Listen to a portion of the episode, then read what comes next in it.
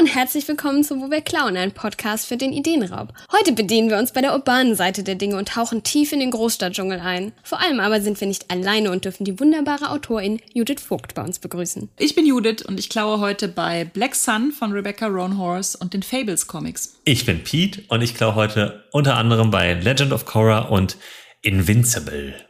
Und ich bin Nancy und ich klaue heute bei Final Fantasy und dem Butchemverse von Elizabeth Bear und Sarah Monette.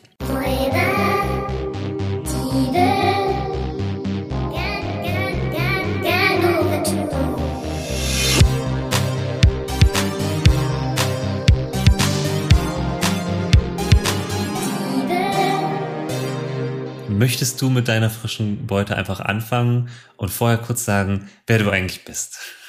Hallo, ich bin Judith. Ähm, ich schreibe Romane, Rollenspiele, äh, Kurzgeschichten, ähm, Essays und Sachtexte und sowas und alles rund um Science Fiction und Fantasy. Ich mache auch Lektorat und Übersetzungen und sowas und ähm, kann mich aber mittlerweile halt einfach äh, in meinem ganzen Berufskontext im Rahmen Science Fiction Fantasy bewegen, was ich sehr cool finde. Und ähm, was wollte ich jetzt noch sagen? Äh, genau, ich habe einen eigenen Podcast, den Genderswap Podcast zusammen mit Lena, ist auch ein Rollenspiel-Podcast. Ähm, genau, und mein neuester Roman heißt Anarchie Deco und hat so ein Stadtthema und das könnte ja irgendwie vielleicht auf die Folge hinweisen. Bin mal gespannt. Soll ich schon sagen, wo, was ich an frischer Beute mitbringe? Ja, die, was, was fasziniert dich gerade? Was findest du gerade spannend? Go for it, ja. Ähm, lustigerweise in der Vorbereitung habe ich, äh, hab ich erfahren, dass Nachi ähm, auch etwas mitbringt, wo, worüber ich auch nachgedacht habe. Deswegen überlasse ich das gleich Nachi. ja, aber ähm, ich habe mitgebracht Girl, Woman, Other von Bernadine Evaristo. Ähm, das, also es gibt das auch auf Deutsch, das heißt dann Frau, Mädchen etc. oder Mädchenfrau etc. Ich bin mir nicht so ganz sicher, was die Reihenfolge angeht. Ich habe es auf jeden Fall auf Englisch gelesen und es ist so ein E-Literaturbuch. Ähm, ich habe ja eben gesagt, dass ich mich fast nur in den Kontexten Fantasy und Science Fiction aufhalte. Das heißt, das war so relativ ungewöhnlich, dass ich da überhaupt nach gegriffen habe. Es war so ein Lustkauf in der Buchhandlung. Ähm, und anfangs hat mich das überhaupt nicht gehuckt, weil ich so dachte, hm, es passiert gar nicht so richtig was und wir switchen irgendwie alle 50 Seiten von einer Lebensgeschichte in die andere Lebensgeschichte und sowas, ähm, war ich so ein bisschen zweifelhaft, ob mich das abholt. Was ich daran aber äh, total spannend fand, war, dass diese ähm, Geschichten nachher alle miteinander verwoben waren. Also es war natürlich irgendwie klar, das war eigentlich von Anfang an schon klar, dass das so sein würde. Ähm, ich fand aber nachher sehr spannend, wie sich das immer weiter entfaltet hat und wo ich dann nach, keine Ahnung, 250 Seiten dachte, ah, das ist die Person, die nur in einem Nebensatz im ersten Kapitel ähm, einmal kurz erwähnt wird, einem dann aber doch irgendwie in Erinnerung bleibt, sodass man es 250 Seiten später immer noch weiß. Ah, okay. Ja. Und das hat mich total ähm, erinnert daran, dass man sowas auch im Rollenspiel mal machen könnte. Also man könnte auch das irgendwie klauen? Mhm. Ich vermute, die Autorin hatte auch so eine, so eine Map, wie die alle. Ja. Ne? Die und die ist die leibliche Mutter, aber zur Adoption freigegeben, wiederum und sowas alles. ähm, und da habe ich dann überlegt, ob ich vielleicht sowas mal mit ins Rollenspiel nehmen kann, wo man einfach so einen relativ scharf umrissenen ähm, Rahmen hat, also was weiß ich, eine Kleinstadt oder mhm. ein Dorf oder sowas. Und da sind dann aber so ganz viele schillernde NSCs, die alle irgendwie ungeahnte Verbindungen untereinander haben. Ja. Ja, das ist die frische Beute, die ich mit im Gepäck habe. Äh, das klingt richtig cool, weil ich äh, erinnere mich direkt an eine Kampagne von äh, einer meiner Runden, wo die äh, zwischenzeitlich echt so ein ähm, ja, Verschwörungstheoretiker äh, Wandkonstrukt ja. dann da sich aufgemalt haben, weil sie versucht haben rauszufinden, wer, also weil es war so, so im Endeffekt so eine kleine Whodunit-Geschichte und ähm, dann haben sie so die einzelnen Suspects aufgeführt und also die Verbindungen zwischen den ähm, zusammen bringen wollen. Das war super interessant. Das ist, den auch ja, einfach dabei cool. zuzugucken. Das, mhm, das glaube ich. Ja. Ganz im Spirit of the Podcast klaue ich mir das. Ich sollte auch, ich bin, wir sind gerade in einer, ähm, wir nennen es liebevoll Diebes McDiebes Sound in unserer Kampagne. Und äh, da gibt es drei große Familien und wer da mit wem, wie und warum. Ähm, da wäre ein ähm, äh, Conspiracy Theory äh, Moodboard auch keine schlechte Idee. Das mache ich nachher mal. Ja, sehr gut. Glaube ich direkt. Pete, was begeistert dich denn gerade im Moment? Was äh, erbeutest du? Ich spiele jetzt seit gestern, glaube ich, nee, vorgestern, gestern habe ich angefangen, ein neues äh, Spiel zu spielen auf der Switch, nämlich Eastward. Eastward. Ähm, das äh, ist gerade erst erschienen und es ist ein so ein bisschen Zelda-mäßig, ähm, wobei man zwei verschiedene, oder bisher zumindest zwei verschiedene Charaktere spielt, nämlich äh, Jack und Sam. Das ähm, spielt in so einer ganz merkwürdigen postapokalyptischen Welt, wo die ähm, Leute unter der Erde leben. Aber es gibt halt auch irgendwie so merkwürdige so Roboter, die aussehen wie ja so Autokarosserien und es ist halt alles unglaublich niedlich und, und also so total also liebevoll und überaus detailliert halt eben ähm, in, in so moderner Pixelgrafik in Szene gesetzt. Mit so ganz vielen kleinen Animationen, wo man sich halt immer drüber freuen kann, dass das halt auch möglich ist, irgendwie das Licht ein-, ein und auszuschalten in den äh, ganzen Räumen. Und äh, die wohnen in so einer, es ist wie so ein Trailerpark, also so irgendwelche äh, verschütteten Wohnwagen, die halt einfach unter der Erde sind. Und ja, und ähm, ich finde das vom Spiel her ist es sehr ein, ein Slow Burner. Das, ähm, der Prolog oder das erste Kapitel, das zieht sich so ein bisschen, bis man dann halt eben ähm, ja in das eigentliche Spiel entlassen wird. Ähm, macht trotzdem super viel Spaß, weil die Charaktere einfach so cool sind. Also alle Charaktere. Sam ist halt einfach so ein kleines Mädchen, was aber Jack, und er ist so ein, so ein, ein Digger, der halt eben Sachen ausbuddelt. Und er hat sie wohl bei irgendwie, also im Intro sieht man das, dass er halt irgendwie ähm, so eine Kammer gefunden hat und da war sie drin in so einer komischen Maschine. Und mehr weiß man halt über die Story eigentlich nicht. Ähm, und aber alle Charaktere in diesem kleinen Ort sind so skurril und so lustig und so ähm, haben, also es dauert keine fünf Minuten und man hat halt schon gleich drei Lieblingscharaktere. Also es gibt halt irgendwie Four Eyes, das ist irgendwie ein, ein Schuljunge, der ähm, ist immer alles besser weiß, aber extrem Angst hat vor der, vor, ich glaube, ähm, äh, Girla, Girla oder, oder Girladine oder irgendwie sowas heißt sie. Ähm, die ist sozusagen äh, äh, die, die Leaderin der, der, der SchülerInnen-Gang und äh, immer wenn, wenn er halt irgendwie wieder einen, einen Spruch raushaut, dann ähm, wird sie halt einfach nur so mit so großen Augen dargestellt und dann weiß man schon, dass er die Schnauze hält. Ja, also äh, gibt ganz viele so kleine ähm, äh, Elemente, die mich halt schon jetzt total faszinieren am, am Worldbuilding, aber halt eben auch an, äh, wie es halt eben storytechnisch sich entwickelt. Und was halt ähm, richtig cool ist, ist, die Kinder spielen halt in der Welt ein äh, echtes, oder nicht ein echtes, aber ein funktionstüchtiges japanisches Rollenspiel, das heißt Earthborn. Und das kann man halt spielen. Man kann einfach sich an so einen Autospielautomaten stellen und dann kann man dieses Spiel spielen. Und es ist halt, ich, ich dachte so, ah, das ist bestimmt so ein Gimmick und dann kann man so ein bisschen daddeln. Und nee, es ist halt einfach so voll, es ist einfach ein komplettes Spiel für sich. Wow. Ähm, und ähm, total überzeichnet mit allen Tropes, die man so aus JRPGs kennt äh, der ähm, namenlose äh, Held, der halt irgendwie am Strand aufwacht und nicht weiß, was er tun soll. Und dann kommt irgendwer und sagt so, warum kommst du nicht mit? Und so, ja klar, hier gibt's eine Prinzessin zu retten. Also so wirklich super klischeehaft, aber halt an jeder Stelle, wo es möglich ist, ähm, wird das halt irgendwie so ein bisschen aufgebrochen oder halt diese Klischees nochmal so auf 300 Prozent hochgefahren. Und ja, es ist herzallerliebst und ja, macht richtig viel Spaß. Okay, wie viele Spielstunden hat das Spiel im Spiel? das weiß ich eben nicht. Also ich habe nämlich auch genau das gleiche gedacht. Aber es ist halt ein, äh, das, das, was halt bei dem Spiel die Kinder so frustriert ist, wenn du verlierst, musst du von vorn anfangen. Ah, oh, das heißt, es ist so ein bisschen roguelike-mäßig. Mhm. Aber das liegt nur daran, dass dieser Automat mm. ähm, den Fortschritt irgendwie nicht speichern kann.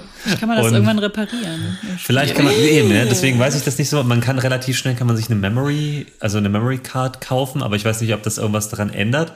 Aber ja, also so ist es äh, sehr interessant gemacht und äh, ich weiß auch gar nicht, ob das sich lohnt, in Anführungsstrichen, das Spiel zu spielen, aber es macht einfach auch Spaß, es ist irgendwie witzig gemacht und ja, genau. Cool. Ja. Sehr cool. Natschi. So, jetzt darfst jetzt du deine frische Beute äh, auspacken. Es ist äh, ein bisschen äh, repetitiv vielleicht für HörerInnen des letzten Podcasts, aber naja, ähm, es kommt davon, wenn man nicht so viel vornherein plant. Ähm, ja. Aber ja, ich möchte nochmal über Dice, äh, Dice Course reden weil ja. am, vor zwei Tagen, äh, am Tag der Aufnahme jetzt, hatte ich das, oder drei?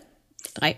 Hatte ich das große Glück, äh, dass ich eingeladen wurde von den beiden, äh, äh, von Gabe und Tahina, um über äh, Romantik und Sex im Rollenspiel zu reden. Und das war ein ganz, ganz wundervoller Abend, ähm, mit den beiden darüber zu sprechen und äh, generell über ins Worldbuilding ein bisschen reinzugehen, aber eben auch über äh, Sicherheit am Spieltisch zu reden und zu gucken, dass alle eben äh, großes Stichwort Consent, dass alle eben wirklich äh, und enthusiastic Consent, dass es alle wirklich richtig Lust auf haha die Dinge haben.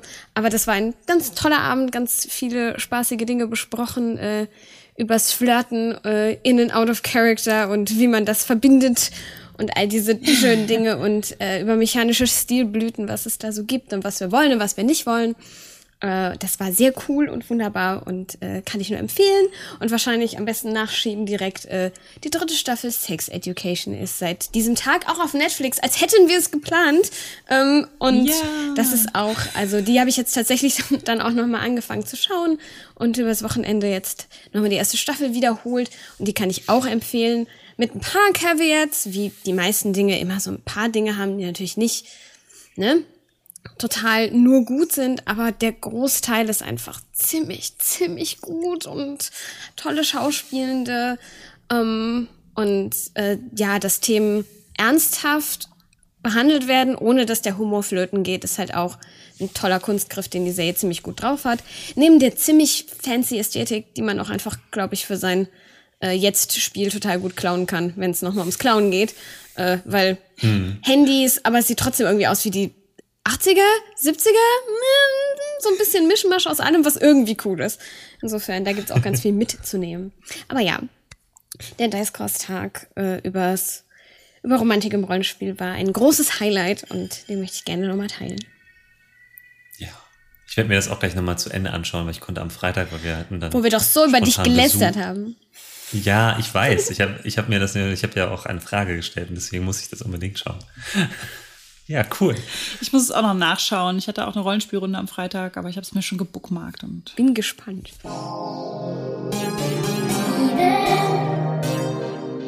Äh, Judith, möchtest du nicht anfangen mit deinem ersten Raubzug? Ja, gerne. Mein erster äh, Raubzug geht in eine präkolumbianische Fantasy-Welt. Es ist das Buch Black Sun von Rebecca Roanhorse. Das ist ein erster Teil, es ist aber bisher auch nur der erste Band erschienen. Der nächste kommt, glaube ich, im nächsten Jahr erst. Ähm, es ist auch leider noch nicht auf Deutsch raus, das heißt, man muss es auf Englisch lesen.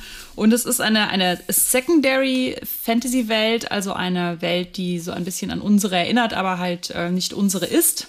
Und der Schauplatz ist demzufolge auch eine Art Karibik mit etwas weniger Inseln. Also es sind lauter schöne Karten in dem Buch. Äh, ganz vorne ist eine ähm, quasi Karibikkarte, die diesen, diesen Golf äh, beschreibt und ähm, ja, so eine Kuba-artige Insel in der Mitte und sowas. Ähm, und es gibt da verschiedene Städte, die um diesen Golf herum orientiert sind und es beginnt in einer ähm, südlichen Stadt, die halt so ein bisschen stärker Richtung ähm, Inka-Stadt geht und führt dann ähm, einmal so quer durch die Karibik durch zu einer weiteren Stadt, die eher dann im Norden liegt. Die ist so ein bisschen so Maya-artig vermute ich. Mhm. Ähm, auch mit, also ich kann das nicht immer trennen, nicht immer sauber trennen, äh, Maya und Azteken, aber ähm, so die äh, Stimmung wurde auf jeden Fall äh, eingefangen, wobei ohne Menschenopfer. Das würde, glaube ich, eh, eh ein bisschen eher für Maya als für Azteken sprechen.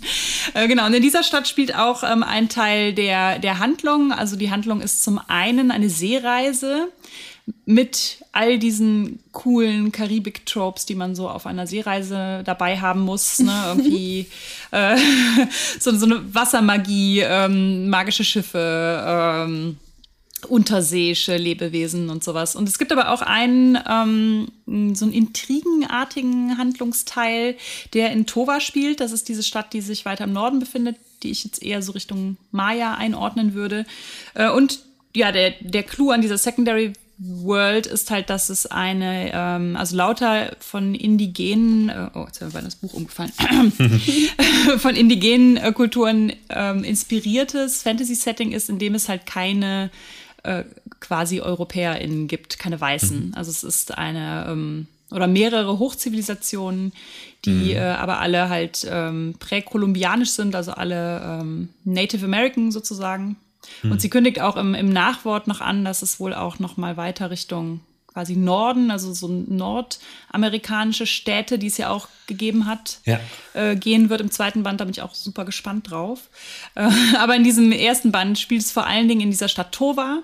Mhm. Ähm, und Tova ist eine Stadt ähm, am an einem Fluss, aber auch an sehr hohen Klippen. Und das Ganze, ähm, diese Intrigen, dieser Intrigenplot in dieser Stadt basiert auch darauf, dass es äh, verschiedene ähm, so Clans gibt, die ein, ein Tier besonders verehren. Das ist dann auch oft ein, ein, ein mystisches Tier. Also es gibt zum Beispiel die, die Wasserläufer, Waterstrider Clan. Die haben halt, also ich fand Wasserläufer auch so eine total witzige Idee, mhm.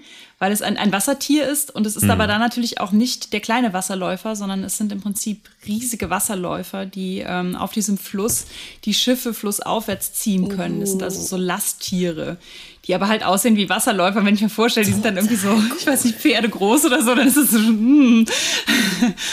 genau, dann Creepy. gibt es die yes.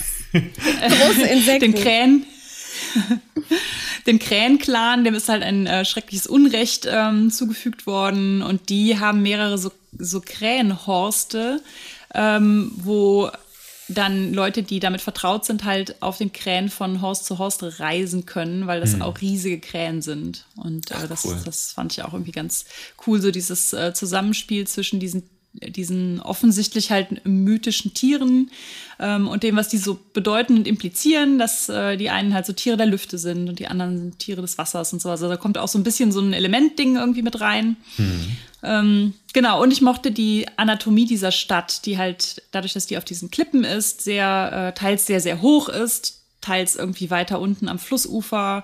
Ähm, dann so das übliche, die, die shabby Hinterhofbaracken und die Spielhöllen und sowas. und gleichzeitig halt so diese, diese Tempelpaläste, die ziemlich weit oben auf so Felsspitzen sind und dazwischen sind dann noch so Brücken und sowas gespannt und auf den Felsspitzen noch irgendwelche Ritualplätze und sowas. Und da kann das Ganze halt so ganz schön auf so mehreren dreidimensionalen Ebenen irgendwie mhm. stattfinden auf dieser Stadt. Ähm, man kann rein theoretisch von Brücken fallen, wenn Dinge passieren, uh. in Flüsse stürzen und all sowas. Ja, da hat mir die Anatomie der Stadt super gut gefallen. Und was mir auch halt sehr gut gefallen hat, ist, dass das halt keine europäische Stadt ist. Dass äh, die Autorin sich da auch große Mühe gibt, das ähm, ja auch genauso äh, zu beschreiben. Und das fand ich von daher auch spannend, weil ich kurz zuvor, und ich weiß, dass die beiden AutorInnen sich kennen, weil sie stehen jeweils in den Nachwörtern drin. Das fand ich irgendwie ganz witzig. Ich hatte kurz zuvor das äh, Sachbuch Four Lost Cities gelesen von Annalie Newitz. The History, wie heißt es nochmal? A Secret History of the Urban Age. Und ähm, da berichtet Annalie Newitz halt über vier verschiedene Städte und sagt im Prinzip, also was wir immer so denken, ist, dass Stadtkultur auch so ein kontinuierlicher Progress ist so ein bisschen, ne? so eine ja. Urbanisierung. Früher sind wir alle in so Clans durch die Gegend gezogen, haben von der Hand in den Mund gelebt und dann, dann passiert Zivilisation so mit Verstädterung zusammen. Mhm. Und das Ganze hat dann auch oft noch so einen eurozentrischen Blick. So dann gab es ja. das alte Rom und Pompeji und hast du mhm. nicht gesehen und sowas. Ne? Und von da aus breiteten sich dann die Städte aus und ähm, wenn EuropäerInnen einen neuen Kontinent entdeckt haben, dann lebten die da alle immer noch irgendwie, ne, so, also, dass man halt quasi dieses nomadische Leben als das, das Untergeordnete oder so begreift und das Stadtleben als die Zivilisation und sowas. Mhm. Und ähm, sie beschreibt da halt vier Städte. Nee, Moment, ich fange nochmal neu an, weil es ist Day. Day beschreibt da drin ähm, vier Städte und auch das Verstädterung oder ne, urbanes Leben irgendwie sehr früh schon so in der Menschheitsgeschichte auftaucht. Äh, so ähm, auf ähm, der türkischen Hochebene, ähm, dass da halt die ersten Städte standen. Und ja, dann hat sie, ähm, schon wieder sie gesagt, damit. dann ähm, hat they, ah, ich muss noch mal hinten drauf gucken, Entschuldigung, was ist denn das eine? Steht nicht hinten drauf. Gemein. Na toll. das ist Dann muss ich hier reinschauen. Genau, ich habe den Namen vergessen. Ähm, dann hat Day als, äh, als ähm, weiteres Beispiel noch Angkor Wat, Ja. was ja so eine, eine Dschungelstadt ist mit so, ähm, ja, wo man heute auch aus der Architektur noch so ganz krasse politische Verwicklungen sehen kann. So, Das ist so. auch einfach nur, wenn man sich die Bilder anschaut. Me- Also, da will Ja, ich unbedingt ja. irgendwann mal Ich wollte gerade sagen, steht auch auf der cool, ja. Liste von, ich möchte das gerne in echt sehen. Wenn das irgendwann mal möglich wäre, Ja. dann würde ich gerne, ja, ja, genau. Ja, also wo es dann auch wohl politische Auseinandersetzungen gab, in welche Richtung ein Wasserbecken orientiert sein Ja. musste. Und das lässt wiederum Schlüsse zu, wie ne, irgendwie die, die urbanen Klassen da geordnet waren und sowas. Das fand ich auch super interessant. Und da kommt halt auch eine nordamerikanische Stadt vor. Ähm, Und darüber, und also da, da merkt man, dass in den Nachwörtern sie immer wieder aufeinander Bezug nehmen, Ah, die okay. beiden AutorInnen und ähm, äh, zu den Ausgrabungen, was diese Stadt im Mississippi, äh, irgendwo am Mississippi oder im Mississippi-Delta oder so, ähm, also da gibt es dieses Cahokia, eine nordamerikanische Stadt. Und ähm, ich fand halt einfach sehr interessant, dass das, was diesen Städten zugrunde liegt, nicht immer das ist, was europäischen Städten zugrunde liegt. Ähm, und dass da halt auch viel Kultur und, und Religion vor allen Dingen auch irgendwie reinkommt, in die Gründe, warum man Städte gründet und sowas. Und das wiederum fand ich, was, was bei Black Sun sehr gut so rauskam, dass es verschiedene Gründe hat, weshalb Menschen Städte bauen und sich in Städten versammeln und ähm, dass das nicht immer die Gründe sind, die wir halt so kennen, so dieses äh, Festung bauen, weil eine Armee fällt ein oder, Ja. oder sowas. Ne? Oder halt ähm, Kirche ist in der Mitte und drumherum haben sich die Leute angesiedelt. Oder Burg ist in der Mitte und drumherum haben sich die Leute angesiedelt oder sowas. also dass es verschiedene Gründe gibt, aus denen Leute ähm, urban werden. Ja. Das klingt super cool. Ich habe auch die ganze Zeit, weil ich ja irgendwie, ähm, als ich mein erstes Studium abgebrochen habe, war ich, war ich ein paar Wochen in Mexiko. Ähm, aber mehr Urlaub und nicht irgendwie so cool rucksackmäßig, sondern einfach vor allen Dingen in einem Hotel. Aber ähm, ich habe es mir natürlich nicht nehmen lassen, ähm, da so Sachen anzuschauen. Und da haben wir, äh, haben wir unter anderem halt eben auch Chichen, Chichen Itza halt äh, auf, äh, also auf der Halbinsel auf Yucatan halt eben gesehen. Und Tulum, das ist halt auch, das sind beides halt Maya-Städte gewesen oder Orte gewesen. Tulum war eher so ein kleines Städtchen, aber halt auch immer noch recht groß. Und Chichen Itza war halt wirklich gigantisch für damalige Verhältnisse und ist es auch immer noch. Es ist total, ja, endlos beeindruckend, weil so mitten im Dschungel einfach diese riesigen Bauten noch übrig sind.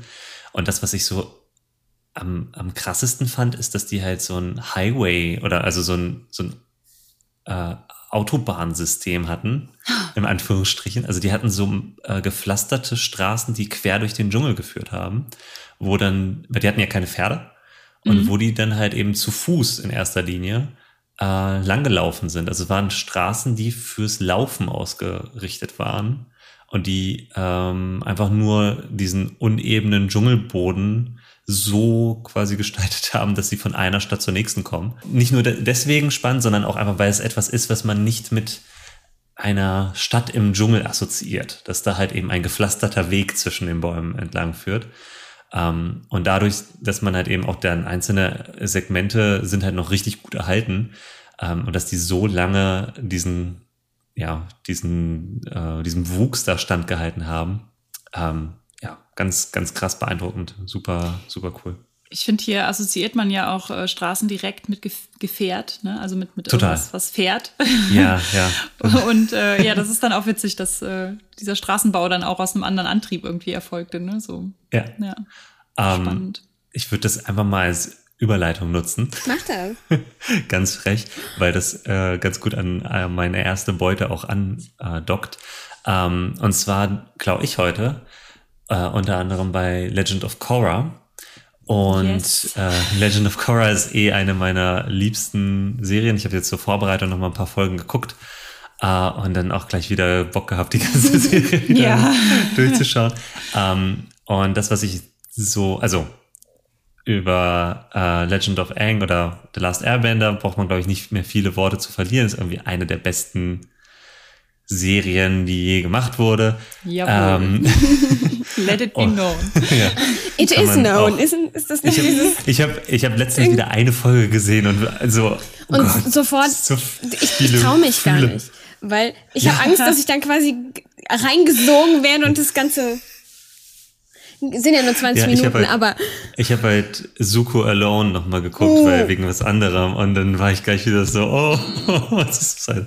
Ja, aber egal. Es ist halt einmal eine großartige Serie und äh, Legend of Korra hat halt versucht, genau dieser Serie irgendwie Tribut zu zollen und da eine Fortsetzung dieser Geschichte draufzusetzen.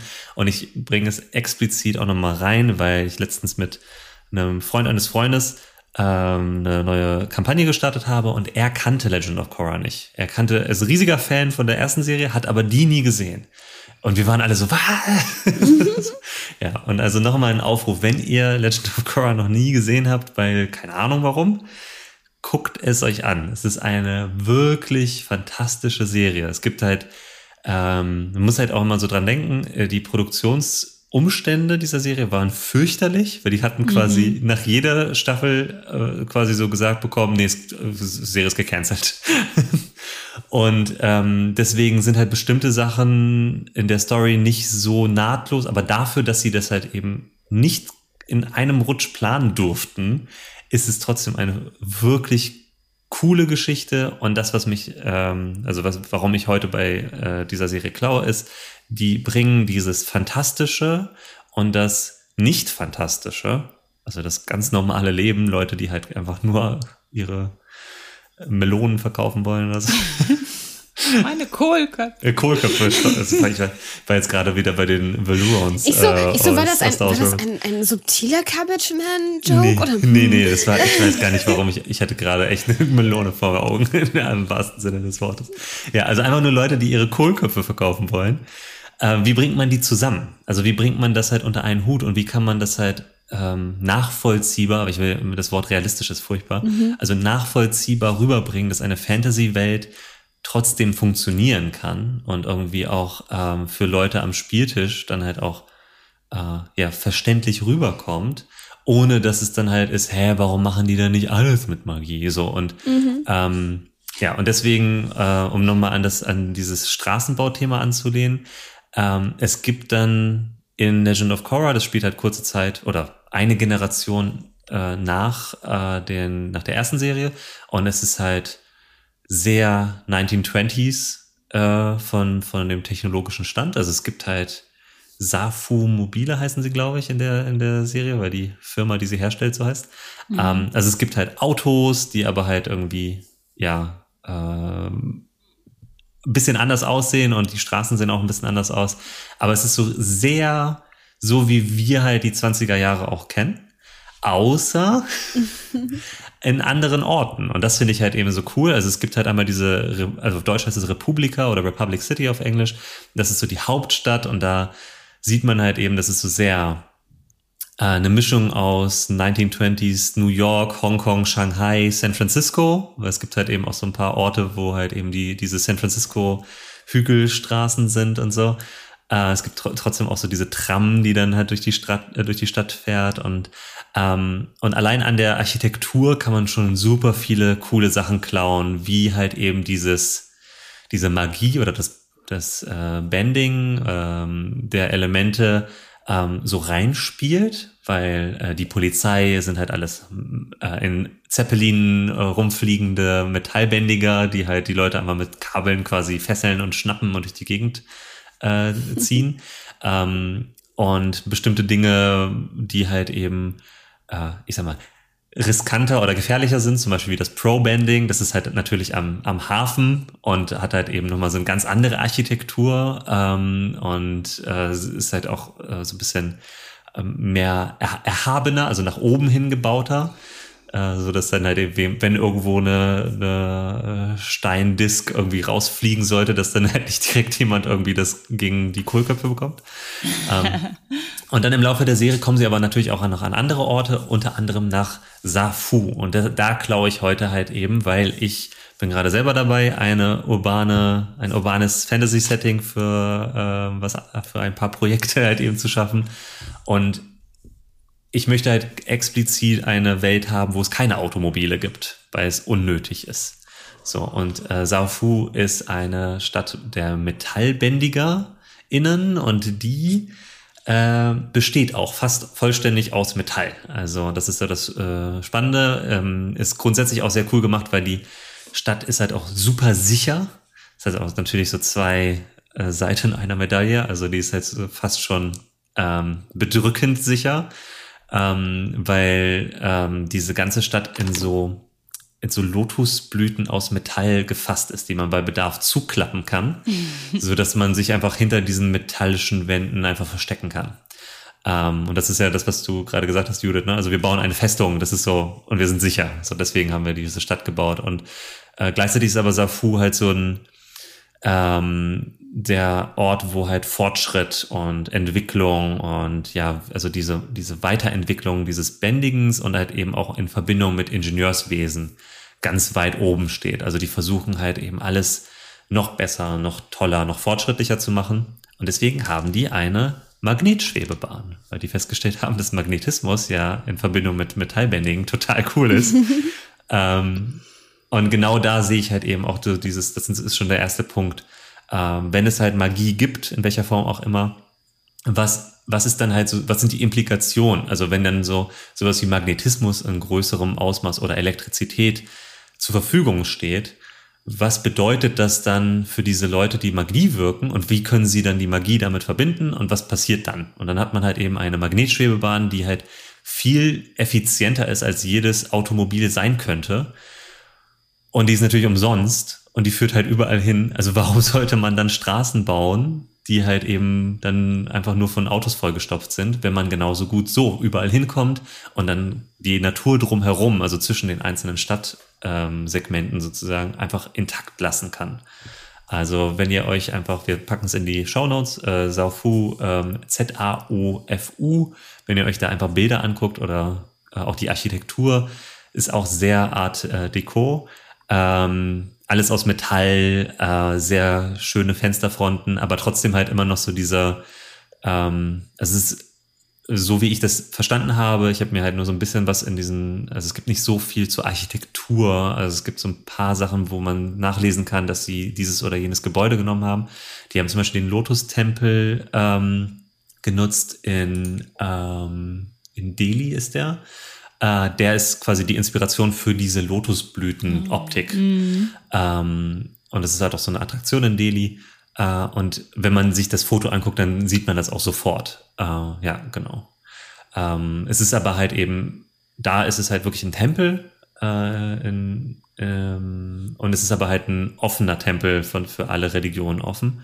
Ähm, was auch nochmal so ein cooler, was ist nochmal so konterkariert, weil diese Stadt selber in der Welt ja sich selber eigentlich auch der Außenwelt verschließt und das eigentlich genau andersrum nutzt. Also fand ich, weiß nicht, ob das Absicht war, aber fand ich irgendwie ein ganz, ganz interessanter Stimmt. Gegensatz.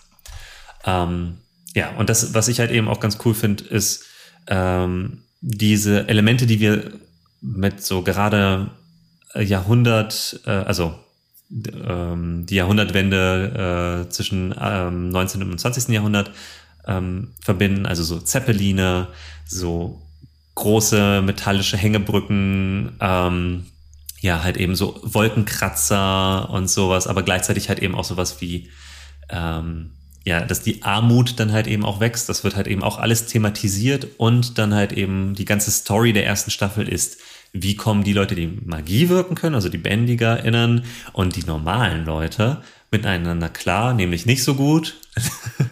Und wie ist da dieses Machtgefälle einfach auch? Also da geht's ganz viel halt auch wirklich, die, äh, der Bösewicht aus der ersten Staffel ist so einer, finde ich, der nachvollziehbarsten Bösewichte Voll, ja. überhaupt. Mhm. Weil man die ganze Zeit denkt, ja, er hat die ganze Zeit einfach, er, also er hat einen komplett validen Punkt.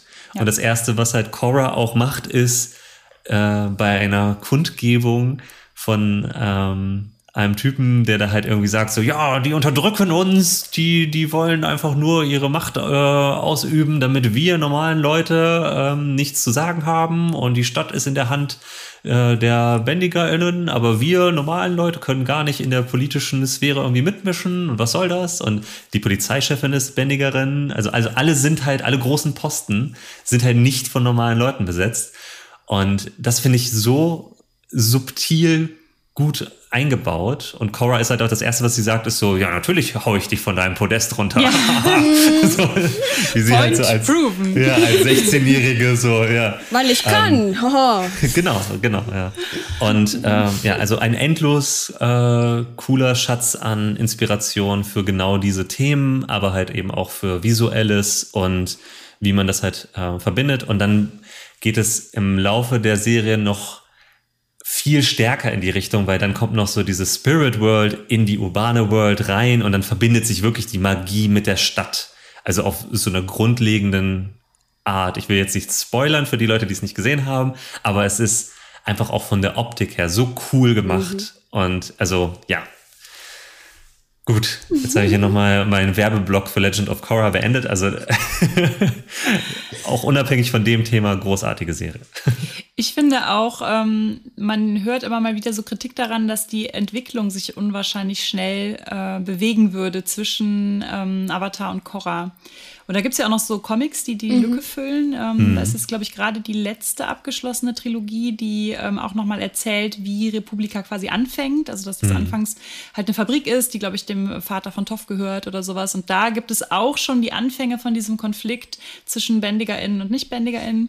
Äh, das fand ich auch super interessant. Und ich finde auch, so, das ist ja eigentlich in, in ähm, Avatar auch schon, dass sobald die die, ähm, die FeuerbändigerInnen machen das ja sehr mhm. stark, ähm, in Kriegsmaschinen natürlich. Ne? Was erfinden mhm. Leute als erstes Kriegsmaschinen?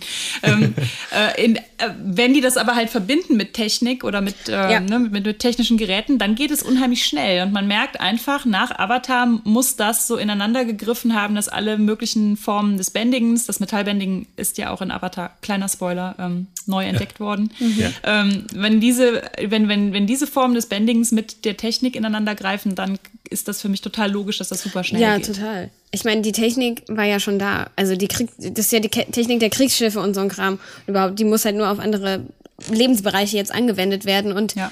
äh, dass da genug Leute sitzen, ähm, und das wäre eine coole Sache, natürlich auch NichtbändigerInnen einzuführen. Nämlich, die, die wissen, was sie wollen und was sie brauchen und dann in enger Zusammenarbeit mit den Leuten, die es dann mit Magie herstellen können. Zack, zack. Mhm. Ähm. Du sagst, das, was halt auch neu ist durch die, durch das, was in der ersten Serie passiert ist, ist, dass die einzelnen Elemente zusammenarbeiten. Ja. Ja. Und die Kooperation war ja vorher nicht vorhanden. Genau. Und das ist ja der, der große Unterschied. Und dann, du, es gibt ja auch schon in der ersten, ähm, äh, äh, Serie gibt's ja auch eine riesige ähm, Erdbändigerinnenstadt. Ja, und da dachte ich gerade dran, mit äh, die mit Metallschwebebahn ist ja eigentlich auch nur die Erdschwebebahn. Eben, ne? genau. Das ist nur ja einfach halt nur die, die Fortsetzung so. dessen, dass sie halt diese Steinblöcke durch die Gegend, genau, ja. Dass es jetzt ähm, magnetisch wird und was mit Stein nicht möglich war. Aber richtig, das ist halt auch richtig. nur eine Zusammenarbeit und eine Weiterentwicklung. Und wenn die Technik, also die Ideen waren schon da, die Technik war schon da, jetzt verzahnt es sich ineinander. Da finde ich auch total logisch, dass das ziemlich schnell geht. Äh, mhm. Vor allem, weil die Idee auch ist, wir kooperieren jetzt aktiv mit Absicht, hardcore, um etwas zu schaffen.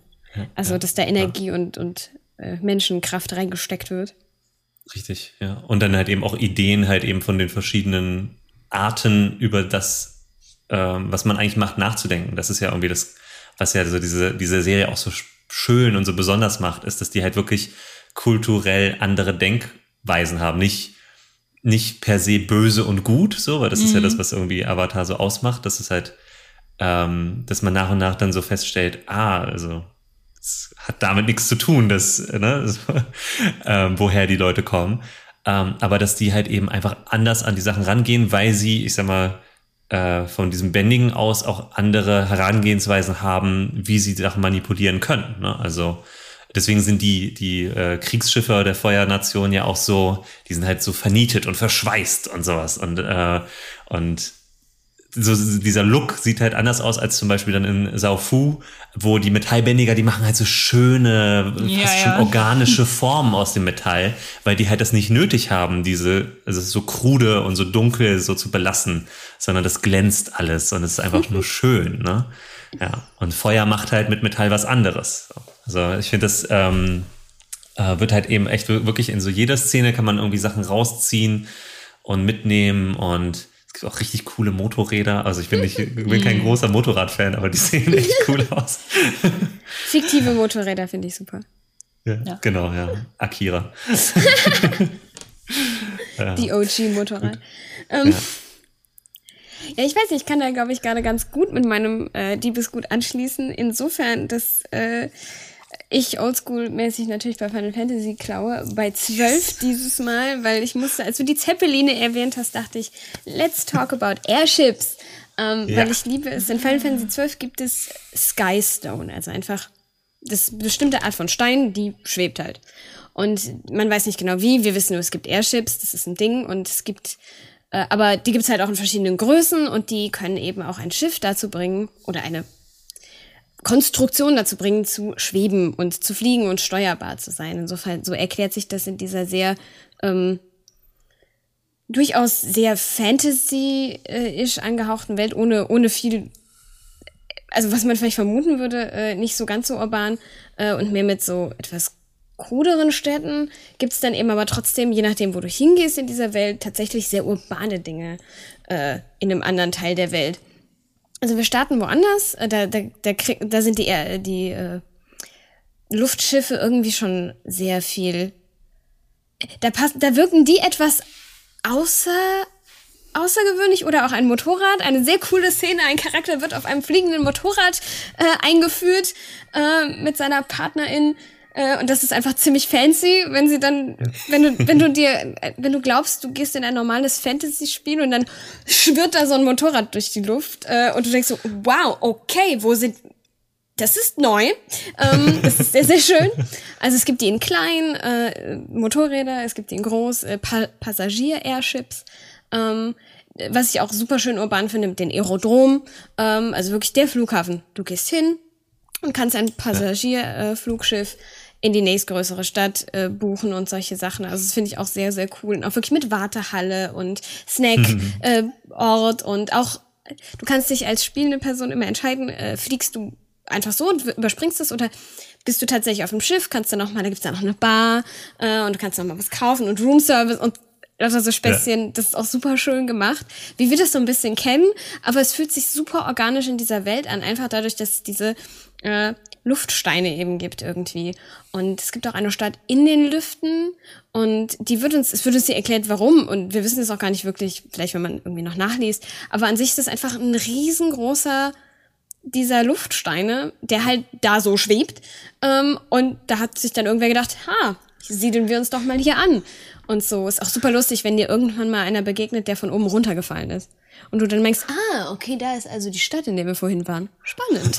äh, das ist super witzig. Und ich mir auch so dachte, wie hast du das überlebt? Ähm, We don't know. Das ja. ist super lustig. Unwichtig. Nein, das schockt mich jedes Mal, wenn ich den treffe. Ich denke mir so, oh Gott, ist das der, der runtergefallen ist? Weil es ist so gruselig, die Vorstellung. ähm, weil da gibt's auch, da oben in dieser Stadt, da gibt's keine, also da gibt's manchmal Orte ohne äh, Geländer und ich so, Gott, oh Gott, oh Gott, oh Gott. Oh Gott. Ähm, das ist schon ein bisschen gruselig. Aber da kann man ja. eben mit dieser einen Idee, dass es diese Scheine gibt, viel machen. Also du kannst es als Ressource nutzen, du kannst es für kleine Dinge nutzen, Spielzeug. Ähm, ja, total. Eben diese Luftschiffe, du kannst auch sehr urbanisieren. In der großen äh, Imperiumsstadt gibt's später Taxis, die, das ist so eine super, super, ähm, ist ja auch so eine Großstadt. Also das ist wirklich, was weiß ich, Fantasy Großstadt. Ähm, auch sehr hoch und runter und natürlich die Slums, die, wir das so haben, äh, wie es das immer ja. so gibt.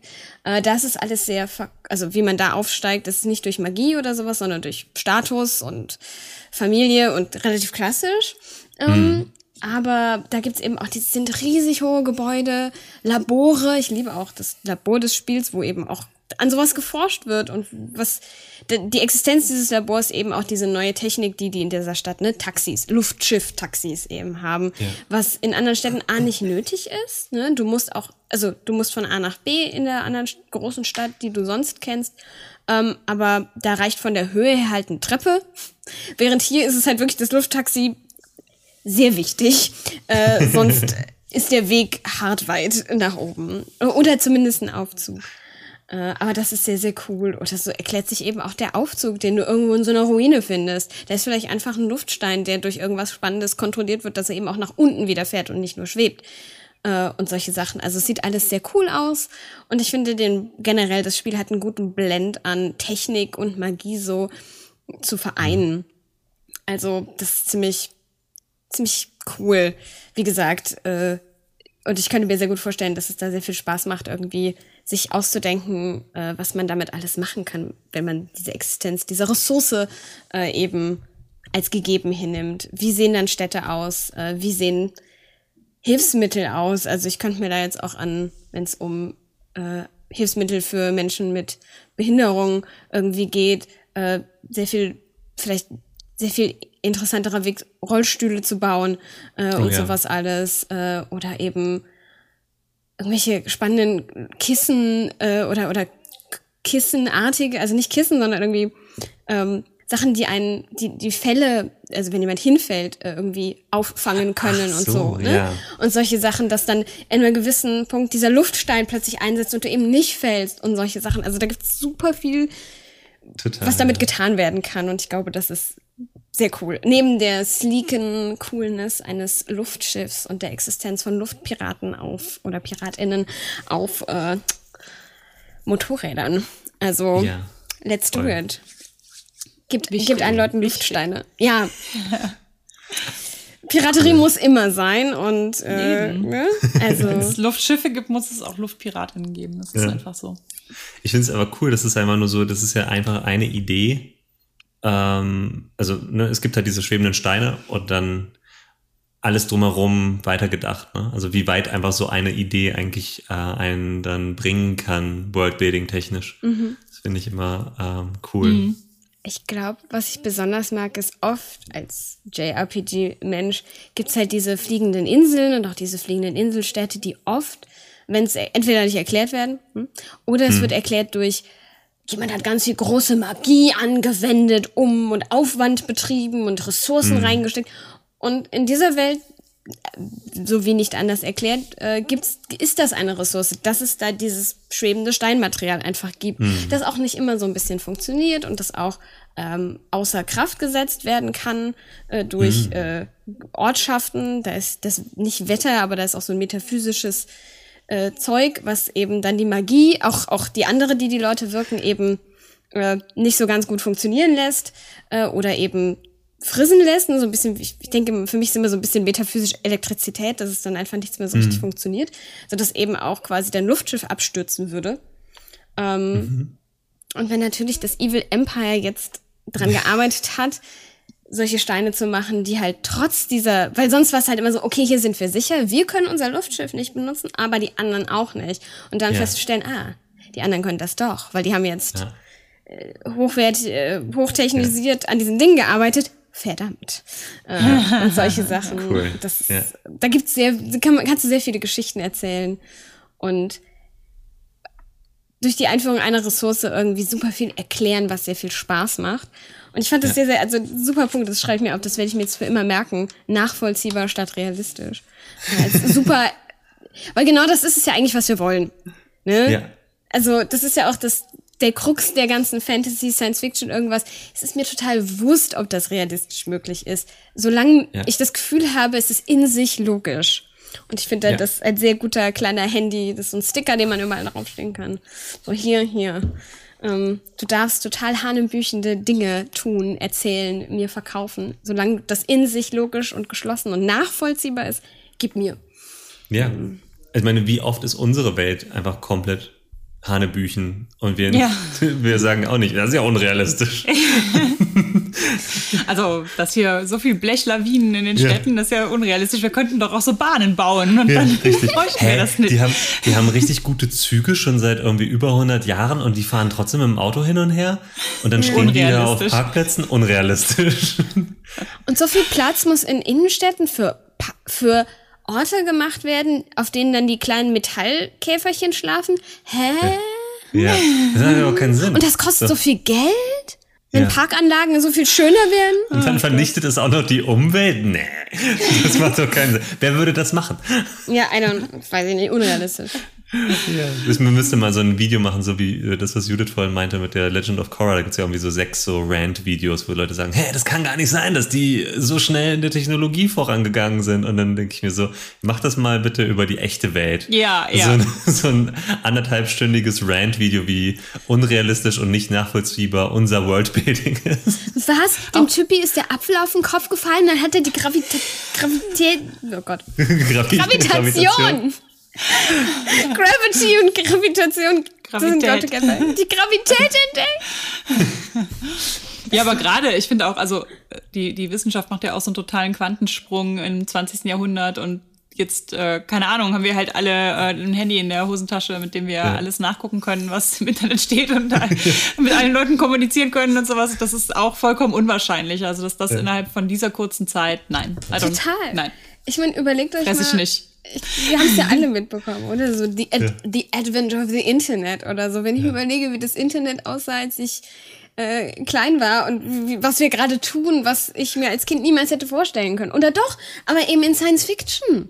In, Ja. was, wir machen gerade Star Trek Dinge. Wir haben eine Ja, Holo-Konferenz und so. Also, hm, und das ging super schnell.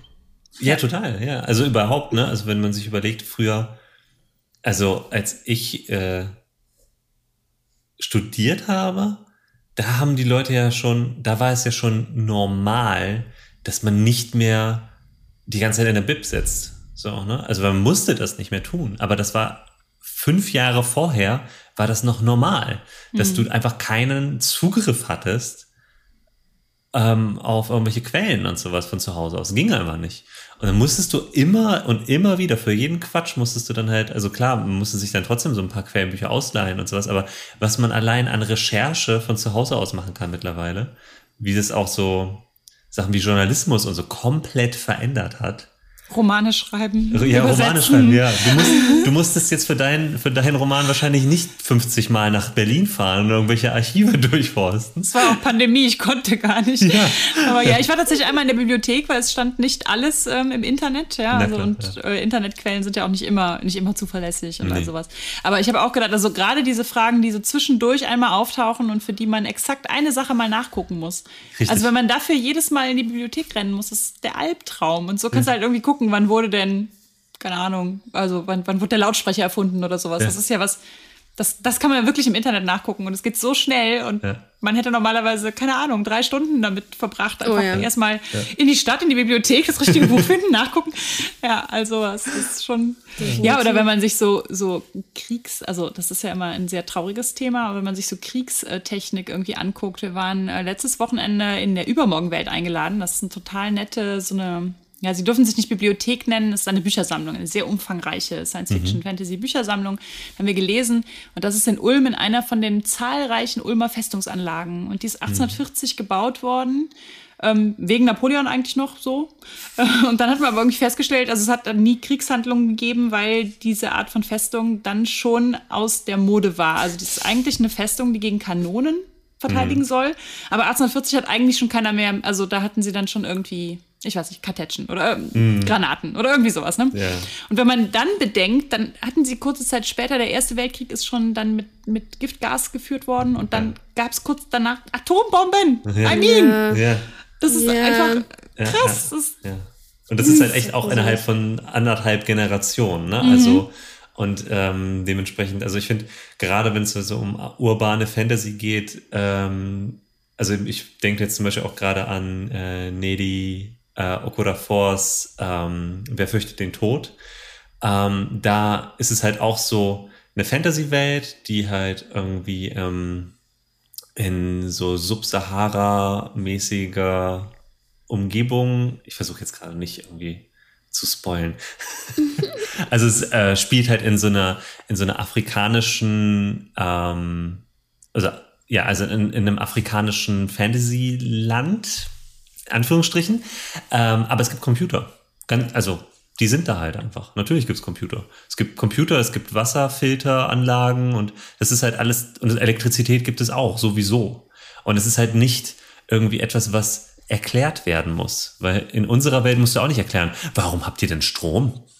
So, so ja, wa warum nicht? So, Elektrizität ist, das ist halt äh, klar, du musst ja auch nicht erklären, dass die Leute Feuer äh, anzünden können, so, weil das gehört halt einfach irgendwie zu einem, also wenn wir schon sagen, also wenn wir Zivilisation irgendwie so als Progress verstehen, so, ne, also dann können wir bestimmte Sachen einfach gesetzt sehen, ohne dass das jetzt irgendwie ein Widerspruch ist, weil irgendwann wird jemand auf die Idee gekommen sein, einen Generator zu bauen. Es ist technologisch gesehen gar nicht so schwierig, so, ne? also Ähm, wenn man eine Wassermühle hat, dann ist man schon halb auf halbem Weg schon da. So, ne?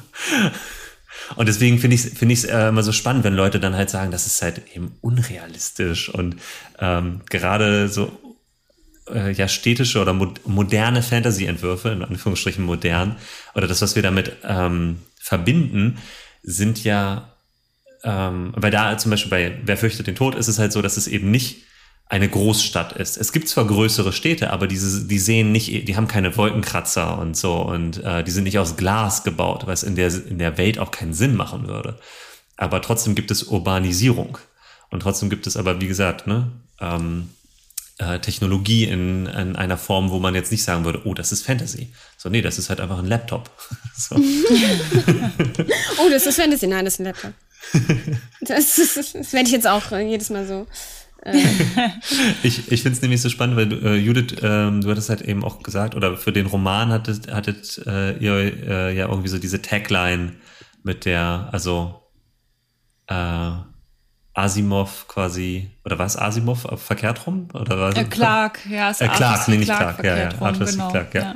ja. ähm, äh, kannst du da kurz was zu sagen, weil das äh, finde ich super interessant. Ähm, ja, ich finde, also her ich fand das auch sehr spannend. Das hat Christian in unserer letzten Podcast-Folge, da war der zu Gast, um über Magie mhm. und Physik zu reden. Und, ähm, auch harte Empfehlung für diese Folge. und meinte Großartig. dann, dass, also für alle, aber toll. Dankeschön. Und es gibt ja dieses, ich muss das jetzt, glaube ich, ähm, paraphrasieren, weil ich es nicht wortwörtlich hinbekomme, dass jede ähm, ausreichend fortschrittliche mhm. Technik von Magie nicht mehr zu unterscheiden ist. Ja. Und er hat es umgedreht und meinte, jede ähm, ausreichend erklärte Magie ist von Technik nicht zu unterscheiden. Mhm. mhm. Und das ähm, finde ich auch, also das trifft bei ganz vielen, also natürlich nicht immer auf Magie zu, weil manchmal ist Magie auch einfach irgendwie was, äh, was Wunderbares und was so, so, ne, so ein Sense of Wonder. Und bei, mhm. also Gandalfs Magie ist definitiv keine Technik. Mhm. Ähm, aber bei Korra, finde ich, ist es auch schon so, das äh, verschränkt sich so stark mit Technik, dass es im Prinzip natürlich eine übernatürliche Kraft ist oder irgendwie ne, irgendwas, was man nicht bis ins kleinste Detail erklären kann, aber was, ähm, äh, was Aspekte hat, die halt äh, sich total ähm, ja, Hand in Hand mit dem Erfindergeist und dem, ähm, ja, so, so dem, dem Erzeugen von Strom zum Beispiel oder von Energie oder sowas. Ne? Energie wird irgendwie umgewandelt und sowas. Da gibt's ja auch, mhm. ähm, ich weiß nicht, ob das das Korra-Finale ist oder ein Staffelfinale, wo sie dann auch in so einem Elektrizitätswerk sind ja, ja, ja. und sowas. Ähm, auch, aber ja, das, also, das Spannende ist ja, da ist es ja sogar noch, dass es ja auf Kampftechniken beruht, mhm. was ja, ja nochmal so eine Doppelung ja, ja, ist. Also man macht ja wirklich Bewegungen mit, mit den Händen, mhm. die halt auch, die man lernen muss, die halt eben, ne, also wo, wo es auch wirklich eine, eine Ausführung, eine technische Ausführung ist, die man halt eben beherrschen muss und die man halt mhm. auch verfeinern und lernen kann und so. Das ist ja nochmal so ein anderer Aspekt. Ähm, aber ich finde die, diese Gleichung total cool, weil ich habe dann eben an, als ich das gehört habe, die Podcast-Folge äh, vom Gender Swap Podcast, ähm, habe ich an Stanislav Lem gedacht. Ähm, Rückkehr des äh, Rückkehr von den Sternen heißt, der, heißt das Buch, glaube ich, das habe ich vor Jahren mal gelesen. Ähm, und da kommt halt ein Astronaut auf die Erde zurück und es ist halt durch die, ich wollte gerade sagen Zeitverschiebung, aber es ist ja durch die Relativi äh, äh, Relativität äh, sind halt irgendwie tausend Jahre vergangen oder sowas. Und, äh, und er ist dann halt in so einer Welt, die er einfach null versteht, weil sie halt einfach komplett, also die haben halt, das, was äh, du gesagt hast, Nachi, die haben halt quasi die Gravitation äh, das, was du meintest mit diesen, also so du meinst Kissen, die Gravität, die, oder? Gravität, genau.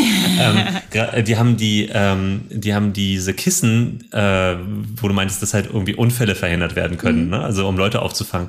Sowas haben die quasi. In allen Fahrzeugen ist so, ein, ja. so eine Kiste drin, die, ähm, sobald äh, eine bestimmte äh, Kraft überschritten wird, setzt die die Gravitation aus. Und deswegen gibt es keine Unfälle mehr und es gibt auch eigentlich es gibt keine, keinen Bedarf mehr für fast gar keine, also das, also das hat alles verändert. So, du kannst einfach eine Kiste anstupsen und sie fliegt einfach in ein anderes Land. So. Mm. Und, und das, und er, er ist halt so, er ist halt Physiker und halt super ausgebildeter Astronaut und kommt auf diese Welt und er rafft es nicht. Er versteht es nicht. Und die versuchen ihm das zu erklären. Und er, ist, er sitzt so da und er hat halt diese, diese äh, auch Unmengen an Archivmaterial und er kann es nicht nachvollziehen, wie das funktioniert. Und er geht dann halt so durch diese Städte, die halt auch völlig absurd beschrieben sind, weil dann wird halt immer so gesagt, ja, es gab so ein paar hundert Jahre, wo die Menschheit immer nach oben gebaut hat. Und deswegen gibt es halt so kilometerhohe Bauten, die halt aus heutiger Sicht einfach nur hässlich sind. So. Und es gibt so einfach Gebäude, so Wolkenkratzer, die einfach so acht Kilometer hoch sind. Und die Leute gucken so drauf und sagen so, ach. so. Und er geht dran vorbei und denkt so, wie geht das? Wieso steht, warum kippt das nicht um? und so, ja. Nein. Ja, also, aber das finde ich halt eben so, so cool, wenn man halt eben Magie zu Ende denkt und dann ist es einfach äh, ja, Technologie und kann halt auch allen zur Verfügung gestellt werden, vielleicht sogar. Ne? Mhm. Also. Mhm. Auch Leuten, die es nicht verstehen, weil dahingehend habe ich halt neulich so einen Tweet gesehen, der mich auch an den Spruch erinnerte, wo es so darum ging, äh, ich glaube, es ging um äh, andere Dinge, pandemiebedingte Dinge, ne, die Impfung und so, dass ich dass die Leute sagen, ich verstehe das nicht, ich weiß nicht, wie das wirkt und deswegen äh, finde ich das gruselig und möchte das nicht machen.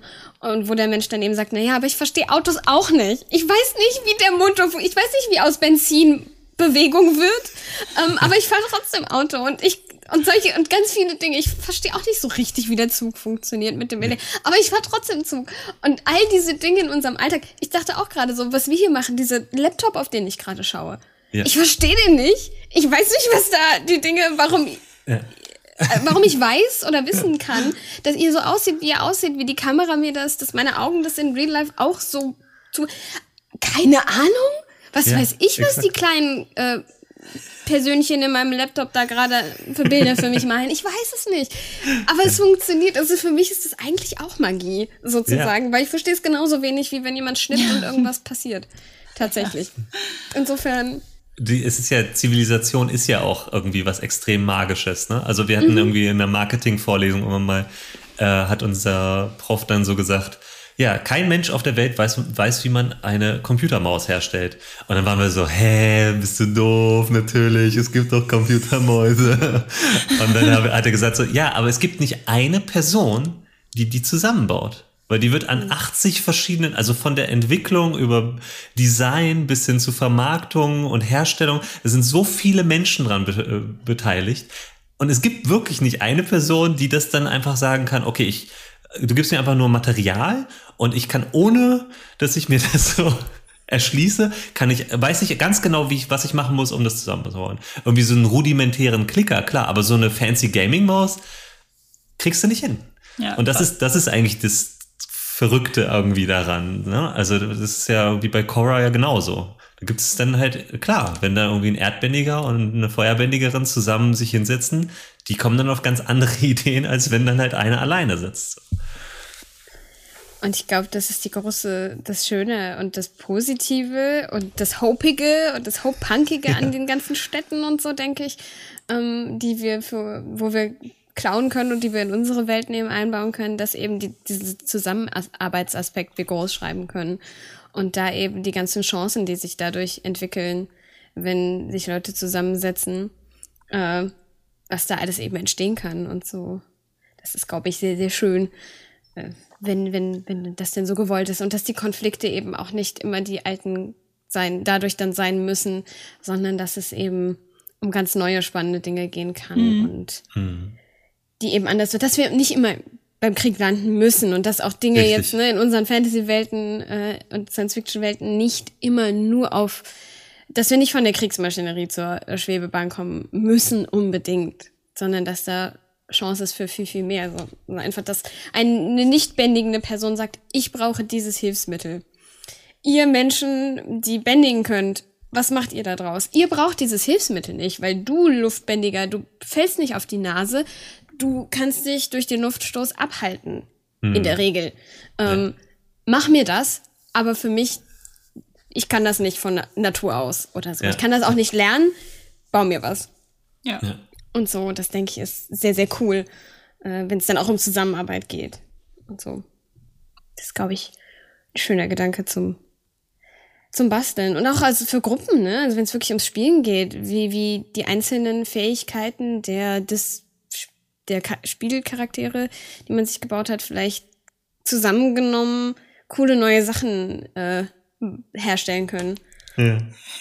Ähm, ich finde es ja auch mal spannend, dass gerade so urbane Fantasy-Geschichten sind ja dann auch entweder ähm, so noir oft, mhm. Also so, was ich auch super cool finde. Und ich habe auch noch was dafür geklaut, aber das können wir gleich, noch, können wir gleich nochmal besprechen.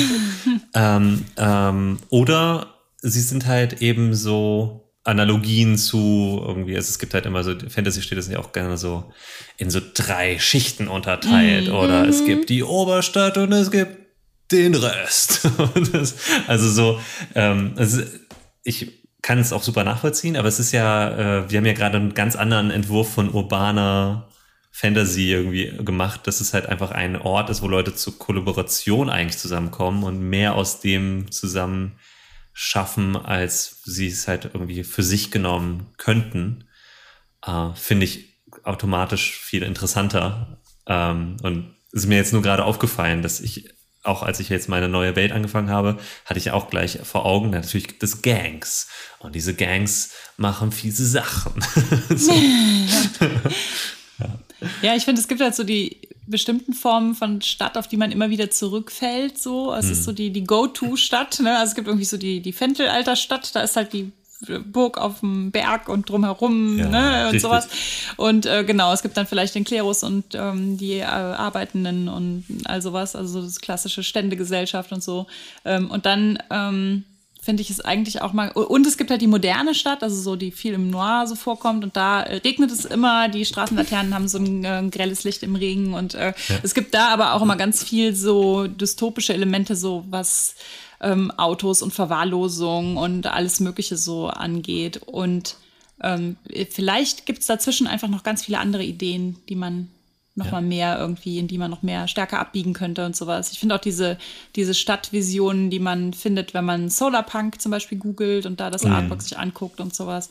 Ähm, und dann halt, ne, was, was, wie, wie könnte man eine Stadt mit Pflanzen zusammendenken und ähm, was, so, so, so eine Symbi symbiontische Stadt, wo Lebewesen zusammen äh, funktionieren und sowas. Das, das finde ich auch ganz faszinierend. Das ist noch gar nicht so viel. Also, nee. ich finde, wenn ich mir so angucke, was es auch so an Stadt-Fantasy-Romanen gibt und sowas, dann ähm, ist das halt auch immer eine bestimmte Art von Stadt. Das macht auch oft Spaß, also gerade diese Sachen, ne, die Gangs, die fiese Sachen machen und sowas, ja, ja, die haben ja auch absolut ihre Berechtigung und so, aber ähm, oft kann man vielleicht noch einfach irgendwie so ein bisschen anderen Spin oder neue Bilder oder sowas finden. Und um, ähm, wo hm. Menschen sind, sind Konflikte. Also es ja. müssen nicht immer die, also die sein, die wir schon kennen. Also es gibt bestimmt auch, ne, so schön sich die Zusammenarbeit auch anhört. Wir sind alle Menschen, wir haben alle Temperament, wir haben alle, also Konfliktpotenzial, es wird einem in einer, so utopisch es klingt, es wird einem das Konfliktpotenzial nicht ausgehen. Mhm. Äh, für die Leute, die dann sagen, so, ach, das ist ja langweilig, da ist ja. ja, eben, eben. Und es ist ja auch was anderes. Also äh, von dieser, von diesem Punkt aus darüber nachzudenken, was für Konflikte sind möglich, führt einen ja zwangsläufig zu, ja. okay, dann ist es halt nicht das Kriegsschiff, das gebaut wurde. Ne? Also das ist ja das Gute. Und vielleicht ist es dann halt eben nicht, dass die Gang halt die, die Kohlköpfe kaputt macht, so auf der Straße, sondern es ist dann halt einfach ein anderer Konflikt oder eine andere Art Konflikt, ähm, der ja in dieser Welt dann auch wieder nachvollziehbar ist, aber halt eben nicht so einem direkt ähm, ja, entgegenspringt, weil man, wir sind es auch nicht gewohnt, ne? Also ich kann dir gleich irgendwie mhm. 15 Plot-Hooks für so eine Noir-Welt äh, raushauen, weil ich die auch schon zigmal gesehen habe. Ja. Aber in einer Solarpunk-Welt, äh, die einfach anders funktioniert, müsste man einfach schauen, was, wie, wie läuft das da? Wie funktioniert das da? Ja, ich fand auch mit den Flugsteinen eben, dass das ein cooles Beispiel war, weil äh, genau das, was du so meintest, in den Einzugsbereichen, in denen dann die Flugsteine nicht funktionieren und sowas. Also allein ausgehend von den Flugsteinen kann man sich so ganz viele Sachen denken, ne? So wie versuchen Leute das auszuhebeln, wie versuchen Leute das zu benutzen, wie wird das, wie kann man das gegeneinander positionieren und sowas. Ja. Ich habe als äh, zweites ähm, äh, habe ich geklaut bei, bei den Fables Comics. Mhm. Ich gebe dazu direkt den Disclaimer, ich habe nur drei Fables Comics gelesen mhm. ähm, und The Wolf Among Us gespielt. Das war ja damals so ein ähm, Telltale-Spiel, das in so mehreren Episoden rausgekommen ist und das basiert auf Fables. Und bei den Fables Comics ist es so, dass ähm, klassische Märchenfiguren aus dem europäischen Raum in einem New Yorker Stadtteil namens Fabletown zusammen wohnen und da halt irgendwie Bürgermeister, Polizeichef, äh, ne, so mhm. diese ganzen Ämter bekleiden. Ähm, und der, der große böse Wolf in Menschengestalt ähm, ist so noir-typischer, viel zu viel rauchender und trinkender ähm, Privatdetektiv, glaube ich, in dieser Stadt. Ja. Ähm, ich habe das rausgesucht, das ist ja eigentlich super ähm, Stereotyp, dieses ein New Yorker Stadtteil, also New York als Fantasy-Schauplatz und dann mitteleuropäische Märchenfiguren ist ja eigentlich so, so standardmäßiger kann man Urban Fantasy eigentlich ja nicht machen. Ja. Ähm, aber ich fand das trotzdem sehr spannend, A, wegen dieser Noir-Motive. Das erinnert mich auch stark an City of mhm. Mist, wo man ja auch so Mythencharaktere spielt, die auch mhm. häufig auf Märchen und sowas äh, basieren. Und was ich da total cool fand, war, dass diese europäischen Märchen größtenteils im ländlichen Raum spielen. Mhm. Ich glaube eigentlich alle. Das sind ja. alles so ländliche ja, also es gibt mal eine Burg oder irgendwie sowas, aber das, das sind ja so, so Landgeschichten so ein bisschen. Land Lach- und, und Sachgeschichten. Ja, genau, Land und Wald und, und Wiese. Genau, Land und Wald und Wiese. Ähm, und wenn man diese, die, die ähm, Charaktere nimmt aus diesen Geschichten und die in einen urbanen Raum wirft, und zwar alle in denselben, weil normalerweise existieren die ja auch nicht parallel, also nicht in derselben Welt sozusagen. Ne? Also Rapunzel und Schneewittchen laufen sich außerhalb von äh, Disney äh, nicht über den Weg.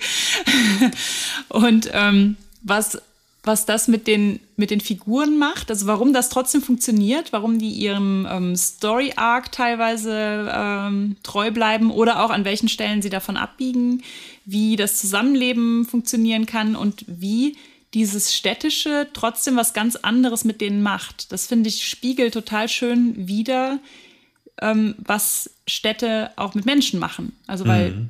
ne, Städte sind nicht nur von Menschen gemacht, sondern Menschen werden auch irgendwie von Städten gemacht, wenn sie darin wohnen und darin leben. Und ähm, das fand ich bei Fables halt besonders witzig, weil das ähm, so sehr gut zeigte, gut, die müssen jetzt alle irgendwie miteinander klarkommen, obwohl die sich in den Märchen ja teils also auf auf den Tod nicht ausstehen können. Also die ja, bringen ja, sich ja einfach teilweise um. Aber ja. in dieser städtischen Umgebung sind die so aufeinander angewiesen und gleichzeitig gibt es auch so starke Gesetze und ne, Leute, die drauf gucken und das Private ist gar nicht mehr so da. Du kannst da gar nicht mehr einfach die Oma umbringen. Das geht in der Stadt nicht so einfach. Ne? Also kannst du natürlich, aber dann kriegst du auch größere also wenn Probleme. du das auf dem Land machst. Ne? das vorher der Fall war. Genau. ja. genau. Zumindest da, wo, wo diese Fabelkreaturen herkommen. Ne? Also, dass sie sich jetzt halt diesen menschlichen Gesetzmäßigkeiten unterordnen müssen und sowas, dass die Beobachtung größer ist und dass das mhm. ähm, so das Maß, mit dem man gemessen wird und sowas. Total. Ich liebe den Gedanken, dass Städte was Städte mit Menschen machen, da nä näher drüber nachzudenken, ja. richtig ja, cool. Ja. Aber auch diese Tatsache, also das ist ja auch das, was ich immer merke, wenn ich halt irgendwie so ähm, Pen and Paper Runden in urbanen Räumen leite, mhm. die Gruppen verhalten sich automatisch anders. Ne? Also die haben, die haben ganz andere Herangehensweise und selbst komplette Neulinge, die halt gerne mal so in Murder-Hobo-Geschichten abdriften, mhm. das mhm. passiert da nicht, weil die wissen, wie eine mhm. Großstadt funktioniert oder die wissen, wie eine Stadt funktioniert und dann wissen die, das können, das können wir uns ja. jetzt nicht erlauben. Das können wir uns auch nicht trauen, sowas. Genau. Ja, genau. Es ist natürlich nicht so, als wäre es auf dem Land nicht verboten, die Großmutter umzubringen. Es ist dann natürlich genauso nee, verboten. Natürlich, ja. Äh, aber gerade im, im Fantasy-Kontext ist es oft so, dass äh, man den Eindruck hat, die, die Gruppe, ja. die äh, die Story kommt damit eher weg. Ne? So Richtig, ja. ja. Weil was, ähm, das Dorf rennt mir ja nicht hinterher. Ne? Aber wenn man in der Großstadt ist und dann die Stadt hat mhm. einen quasi erstmal so, hält einen so ein bisschen gefangen. Und ja, dann, ja, genau. dann muss man dann, dann muss man erstmal sich äh, dem beugen und ähm, automatisch verändert, also wie du es ja gerade gesagt mhm. hast, und das verändert halt die Leute, also die Stadt ja. verändert die Leute. Also das sieht man ja in den Gruppen halt sofort. Und das ist mhm. äh, sehr, sehr guter Satz. Und ich glaube auch teilweise ist die, äh, dieses, äh, das, das hatte ich zumindest auch immer bei Rollenspielrunden, ähm, dieser dieser Eindruck von, ich komme hier ja dann nicht weg mhm. und wenn ich mhm. den einen sehr stark vergrätzt habe, dann ist es hier richtig mhm. gefährlich. Also es hat so oh, dieses, ja. Closed Room, aber auf einem größeren, auf einer größeren Skala. Also in einer Großstadt kann man sich natürlich irgendwie auch verstecken und Leuten aus dem Weg gehen und sowas. Aber wenn man da gesucht ist, dann ja. ist man da gesucht. Ne? Also das. Äh, die Anonymität ja, genau. einerseits, die das, die so eine Großstadt bringen kann, aber eben auch die selbst wenn ich deinen Namen nicht kenne und, und nur dein Gesicht und aber dann mitbekomme, dein Gesicht wird gesucht oder sowas in der Art. Je nach Stadt ist es ja auch einfach möglicher, da Informationen leichter zu verbreiten. Und wenn ich weiß du, oder vermute, du bist gefährlich, ja, da kannst du ja auch ganz viel dann mit, mit spannenden Sachen so spielen, so dass du musst, dein, deine Spielenden müssen ja gar nichts Schlimmes gemacht haben. Es muss ja nur heißen, sie müssen was Schlimmes gemacht haben. Und schon hast du einen gewissen Ton, ja. äh, der angeschlagen wird und so. Ja, und das ist ja. total cool. Ja, ja, total. Und du hast halt auch so diese, diese unterschiedlichen Lagen von der Stadt. Also ich fand das ist auch bei der Lupin-Serie zum Beispiel, äh, die auf Netflix lief. Ähm, die ist mal eine Zeit lang am Ende der ersten Staffel, am Anfang der zweiten aufs Land ausgewichen. Und da mhm. war ich fast kurz davor, es auszuschalten. Das funktionierte für mich gar nicht mehr so mm. gut. Als sie dann wieder in Paris waren und waren dann plötzlich in den Katakomben und wurden in den Katakomben gesucht und hatten dann irgendwie noch von, ich weiß ja, nicht, Anno total. dazu mal eine Karte, die durch die Katakomben führt und so. Also da, da war halt so dieser Stadtvibe und was an der Stadt man alles so ausnutzen kann für die Geschichte und sowas war da ähm, ja. halt irgendwie was äh, ganz anderes. Ja, und ich finde bei, bei Fables ist halt auch witzig, dass ähm, Figuren, die man vorher nicht so wahrgenommen hat, plötzlich da einen großen so ein großes Gewicht bekommen, also irgendwie so mhm. Jack und die Bohnenstange oder ja. die drei kleinen Schweinchen oder irgendwie, ja, also die gar nicht ja. so die großen HeldInnen von, äh, von Märchen sind, ähm, haben halt plötzlich so einen anderen, äh, anderes Gewicht in diesem Zusammenleben in der Stadt und sowas. Und natürlich auch, mhm. was, also die, der, der große böse Wolf und seine, also so seine Läuterung, dass er jetzt irgendwie ein, äh, nicht wirklich Diener des Gesetzes, aber dass er sich so in mhm. diese mh, Exekutive irgendwie ja, ja. in irgendeiner Form so ein bisschen einpasst und sowas. Und dann funktioniert da ja auch noch das Land so ein bisschen als Bedrohung. Also wenn man in dieser Fable Town zu sehr aneckt oder die Menschen, die ganz normalen Menschen zu sehr auf einen aufmerksam werden, ähm, dann heißt es ja immer, kommt man aufs Land das ist dann gar nicht, es gibt auch einen Band, der auf dem Land spielt. Ähm, mhm. Das ist dann gar nicht so, dass man denkt, ach ja, endlich auf dem Land leben. so. Nee, nee, genau. Die schöne Vorstadt oder sowas, sondern das ist dann tatsächlich so ein bisschen so wie, dann kommst du ins Gulag so. ja, ja, ich habe das für, ich habe das nur für meine, für meine Fantasy-Welt, habe ich das jetzt auch nur so bestimmt. Alles, was außerhalb der Stadt ist, wird halt von den Leuten in der Stadt halt Provinz genannt. Mhm. Es ist halt irrelevant für die Leute, die in dieser riesigen Metropole leben. Und so wird es ja auch oft dargestellt. Ja, ich finde das auch, also bei City of Mist, ich weiß nicht, ob das immer bei City of Mist ist oder ob das eine Möglichkeit ist oder ob unser SL sich das ausgedacht hat, aber da ist es auch so, dass die Leute, die in dieser Stadt leben, die Stadt auch gar nicht verlassen wollen. Ja. Und ähm, wir ähm, Figuren, die das ja teilweise irgendwie durchschauen, dass wir vom Nebel beeinflusst werden und sowas, vom namensgebenden Nebel, wir haben dann irgendwann mhm. halt mal versucht, die Stadt zu verlassen und auch festgestellt, ah, wir können das auch gar nicht. Mhm. Also die meisten no normalen Menschen mhm. denken, sie wollen nicht, aber es ist tatsächlich so, dass wir nice. nicht können. Also die Stadt, mhm. die Stadt hält ja. uns fest und sowas. Und ich finde, das spiegelt auch irgendwie schön wieder, was es so für ähm, Diskrepanzen immer noch gibt zwischen den StädterInnen und den ja. Leuten auf dem Land ähm, und auch also die ganzen Vorurteile, die es ja super lange auch einfach gab, ne, von der Landbevölkerung gegenüber der Stadtbevölkerung und ähm, und umgekehrt. Und umgekehrt, genau, die, die, die Bauern, ne, so die sprichwörtlichen, die, die dummen Bauern oder sowas, ne, so die Schulbildung ist da ja nix und mhm. ähm, da beerbt ja einfach nur der Sohn den Vater oder irgendwie sowas, ne, also so ganz viel so, äh, was heute natürlich gar nicht mehr so ist, weil wir ja keine ländliche Bauernbevölkerung in dem Sinne mehr so stark haben. Ähm, aber ich habe das immer wieder noch so mit FreundInnen, die auf dem Land wohnen und die dann irgendwie sagen, ja, bei euch in der Stadt, das ist ja kein Wunder mit Corona, bei euch äh, kriegt das ja dann jeder, weil da alles so eng ist und die Leute so nah beieinander und hier ja. bei uns auf dem Land ist alles viel besser und sowas. Ja, also, genau, ja. Das ist dann halt immer noch so dieses, wo ich dann so denke, naja, so, wir wohnen ja jetzt auch nicht Tür auf Tür so nee, komplett genau, zusammengedrängt und atmen uns immer an oder irgendwie sowas. Aber gut, klar. Und wie, und es ist ja auch gleichzeitig ist es aber diese anonymisierte äh, diese, diese Vorstellung, dass man ja seine Nachbarn nicht kennt. Aber, aber ja, man ja, atmet genau. sich an, aber man kennt einander gar nicht. mhm, mhm, total. Und wie das in. Wir kennen Köpfen, nur die Aerosole voneinander. und wie das in den Köpfen mancher Leute beides gleichzeitig wahr ist und man mhm. und, und die einem das selber manchmal ja nicht auffällt, weil wir auch so funktionieren. Das ist schon ganz amüsant. Ja, aber ich dachte auch gerade an den, an den äh, Nebel bei City of Mist, der einen in der Stadt hält vielleicht.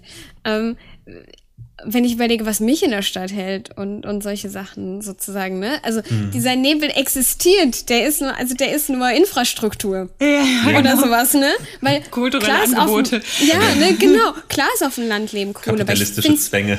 Ja, ich finde es halt auch schön irgendwie, dass ich einkaufen gehen kann, ohne eine Weltreihe, gefühlte Weltreise vollführen zu müssen und sowas alles. Also yeah, ne? Also ja, das finde ich sehr cool, eigentlich den, den dann so durch den, den Nebel darstellen zu lassen. Mhm. Wenn, was für mich halt ist mit, ja gut, klar würde ich gerne so und so da und da wohnen, weil da ist voll schön und Natur und frische Luft und tralala.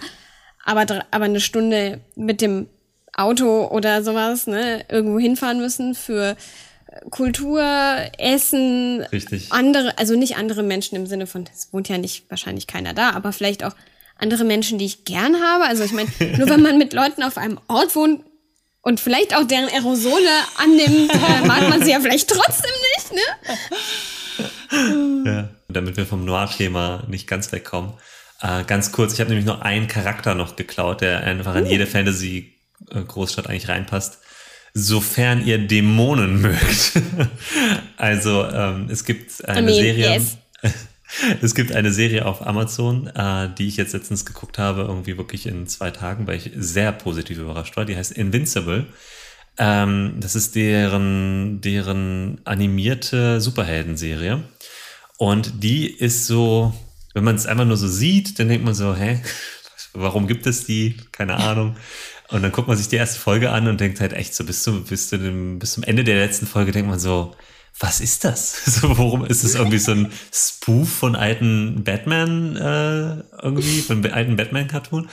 Ähm, weil es total so plakativ, alles ist so exakt die gleichen Tropes, die man so kennt und es ist total äh, es gibt halt irgendwie War Woman und das so, ne, also so, äh, und die hat so ein Zepter und haut Leuten auf, auf, die Nuss und ja, also und dann gibt's irgendwie, ähm, also es ist alles total merkwürdig down to earth und es geht eigentlich in, äh, um halt Invincible, es geht halt um einen äh, Teenager, der dessen Vater quasi Superman ist und der äh, seine Kräfte gerade bekommt und dann äh, erwacht so das Interesse seines Vaters eigentlich auf einer anderen Ebene für ihn und dann trainieren die und sowas. Und es gibt natürlich einen riesigen Twist, den ich jetzt nicht spoilen will, schon gleich in der ersten Folge. Also wenn, wenn ihr Interesse habt, dann schaut es euch an. Das, was die Serie wirklich gut macht, ist, dass sie halt alles, also die bietet alles an und mischt alles in einem riesigen Blender halt irgendwie zusammen und äh, lässt es aber funktionieren. Also es gibt außerdimensionale Löwen Jäger, also so humanoide Löwen, die einfach von Welt zu Welt springen und gucken, wer ist hier der krasseste Dude oder die, die stärkste Kämpferin und die haue ich um. und, dann geht, und dann geht er einfach weiter. Und, ähm, und äh, wenn, wenn der Kampf halt nicht würdig war, dann beschwert er sich noch. Und ähm, Big Gilgamesh-Vibes. Ja, aber halt so, aber richtig, äh, ja, richtig auch beängstigend so. Und der sieht mhm. aber völlig bescheuert aus. Das ist einfach so ein krasser, so ein, wie so eine He-Man-Actionfigur mit so einem roten Dings. Und dann ist das aber ein ernsthafter Charakter. Und alle, und das ist das, was die Serie wirklich gut macht, so die, die absurdesten Tropes werden wirklich so, drei Folgen später denkst du dir, wow, die sind ja, die, die sind ja ausgeschrieben. So, die, die, die haben ja wirklich was also ne, da hat jemand wirklich drüber nachgedacht, was der komische Typ, der sich selber klont, eigentlich tun muss, um sich selber zu klonen.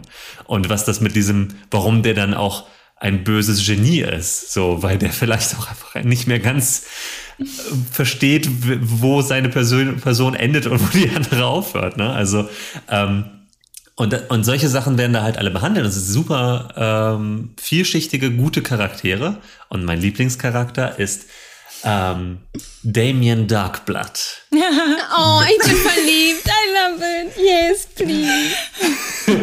Dämon und Privatdetektiv. Ja, super. So, Damien Darkblood ist ein Dämon und der muss, um seine Seele zu schützen, damit er nicht wieder zurück in die Hölle muss, muss er Verbrechen aufklären, also Morde aufklären.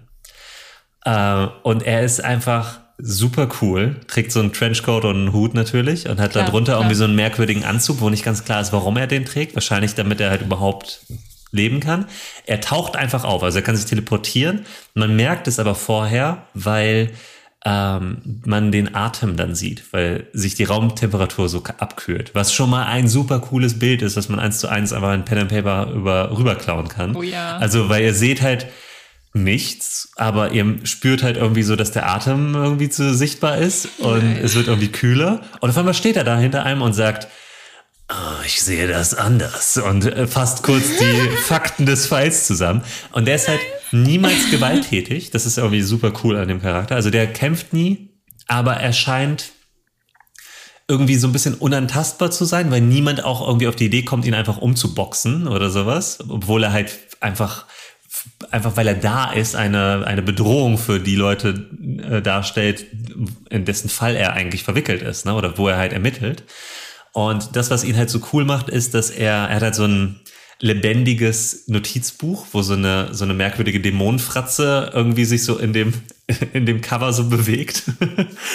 Talking Books. Ja, richtig. Ähm, und ähm, er kann, ich habe jetzt das auch erst dadurch gelesen, äh, gelernt, weil ich es im Wiki nachgeschlagen habe, er kann Psychometrie, das heißt, er kann die Überreste eines Opfers berühren und dann kann er sehen, wie diese Person äh, gestorben ist. Er kann nicht sehen, wer sie getötet hat, aber er kann halt eben so die letzten Momente quasi in so einer, in so einer kurzen Zeitlupe halt äh, wahrnehmen. Ähm, und was er halt immer macht, ist, dass er halt immer so, äh, so immer so ganz, ganz bedeutungsschwanger irgendwie in die Gegend rumknurrt. Ähm, und äh, ja, und halt eben so, wenn er mit den Leuten spricht und ähm, versucht, so die, die einzelnen Beweise zusammenzuführen. Ja, su super cooler Charakter, kommt total selten nur vor in der Serie, aber hoffentlich kommt er dann in der zweiten Staffel nochmal wieder. Spin-off. Ja, also von Oh, mir aus könnte, also von mir aus, ich habe halt das erste, als er da aufgetaucht ist, habe ich auch gleich gedacht, so ich, man könnte einfach eine ganze Rollenspielkampagne nur mit so einer Truppe Dämonen-Detektei irgendwie machen, würde super funktionieren. Ähm, ja, PBTA, also- das sich selbst schreibt vielleicht. Richtig, genau, ja. Und also, und ich finde, es ist halt so, der ist wirklich so ein Charakter, den kannst du einfach so flupp in jede, in jede Fantasy-Welt reinschmeißen und macht Sinn, ja. ne? Also in Ja. unserer Welt macht es halt auch so, also in der, in der Serie, das ist ja unsere Erde, auch halt irgendwie so, keine Ahnung, zehn Jahre in der Zukunft oder sowas. Äh, und es macht total Sinn, weil er ist halt wirklich ein Dämon aus der Hölle. Und dann es gibt's halt irgendwie eine Szene, wo jemand sagt, hä, was hast du denn gegen ihn? Ich dachte, du bist Atheist. Und dann meinte so, ja, in der Theorie. so. Und dann, wenn aber halt einfach ein Dämon da vor dir steht, dann wirft das auch viele Fragen auf vielleicht in der Situation.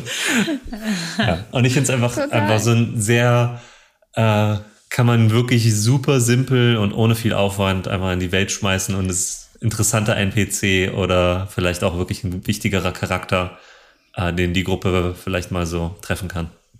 Ich finde das super als, äh, wenn man, wenn du so einen Charakter schon früh irgendwo einfügst, äh, ist das ein super Deus Ex Machina Ding. Wenn, sie, wenn, wenn die halt, wenn die Leute halt nicht weiterkommen und du noch mal irgendwo Informationen streuen möchtest, die Ja. sich nachvollziehbar und das organisch anfühlen soll. wenn du dann so jemanden hast, der halt tatsächlich so in ne, hinbampfen kann, sagen kann so, Ja.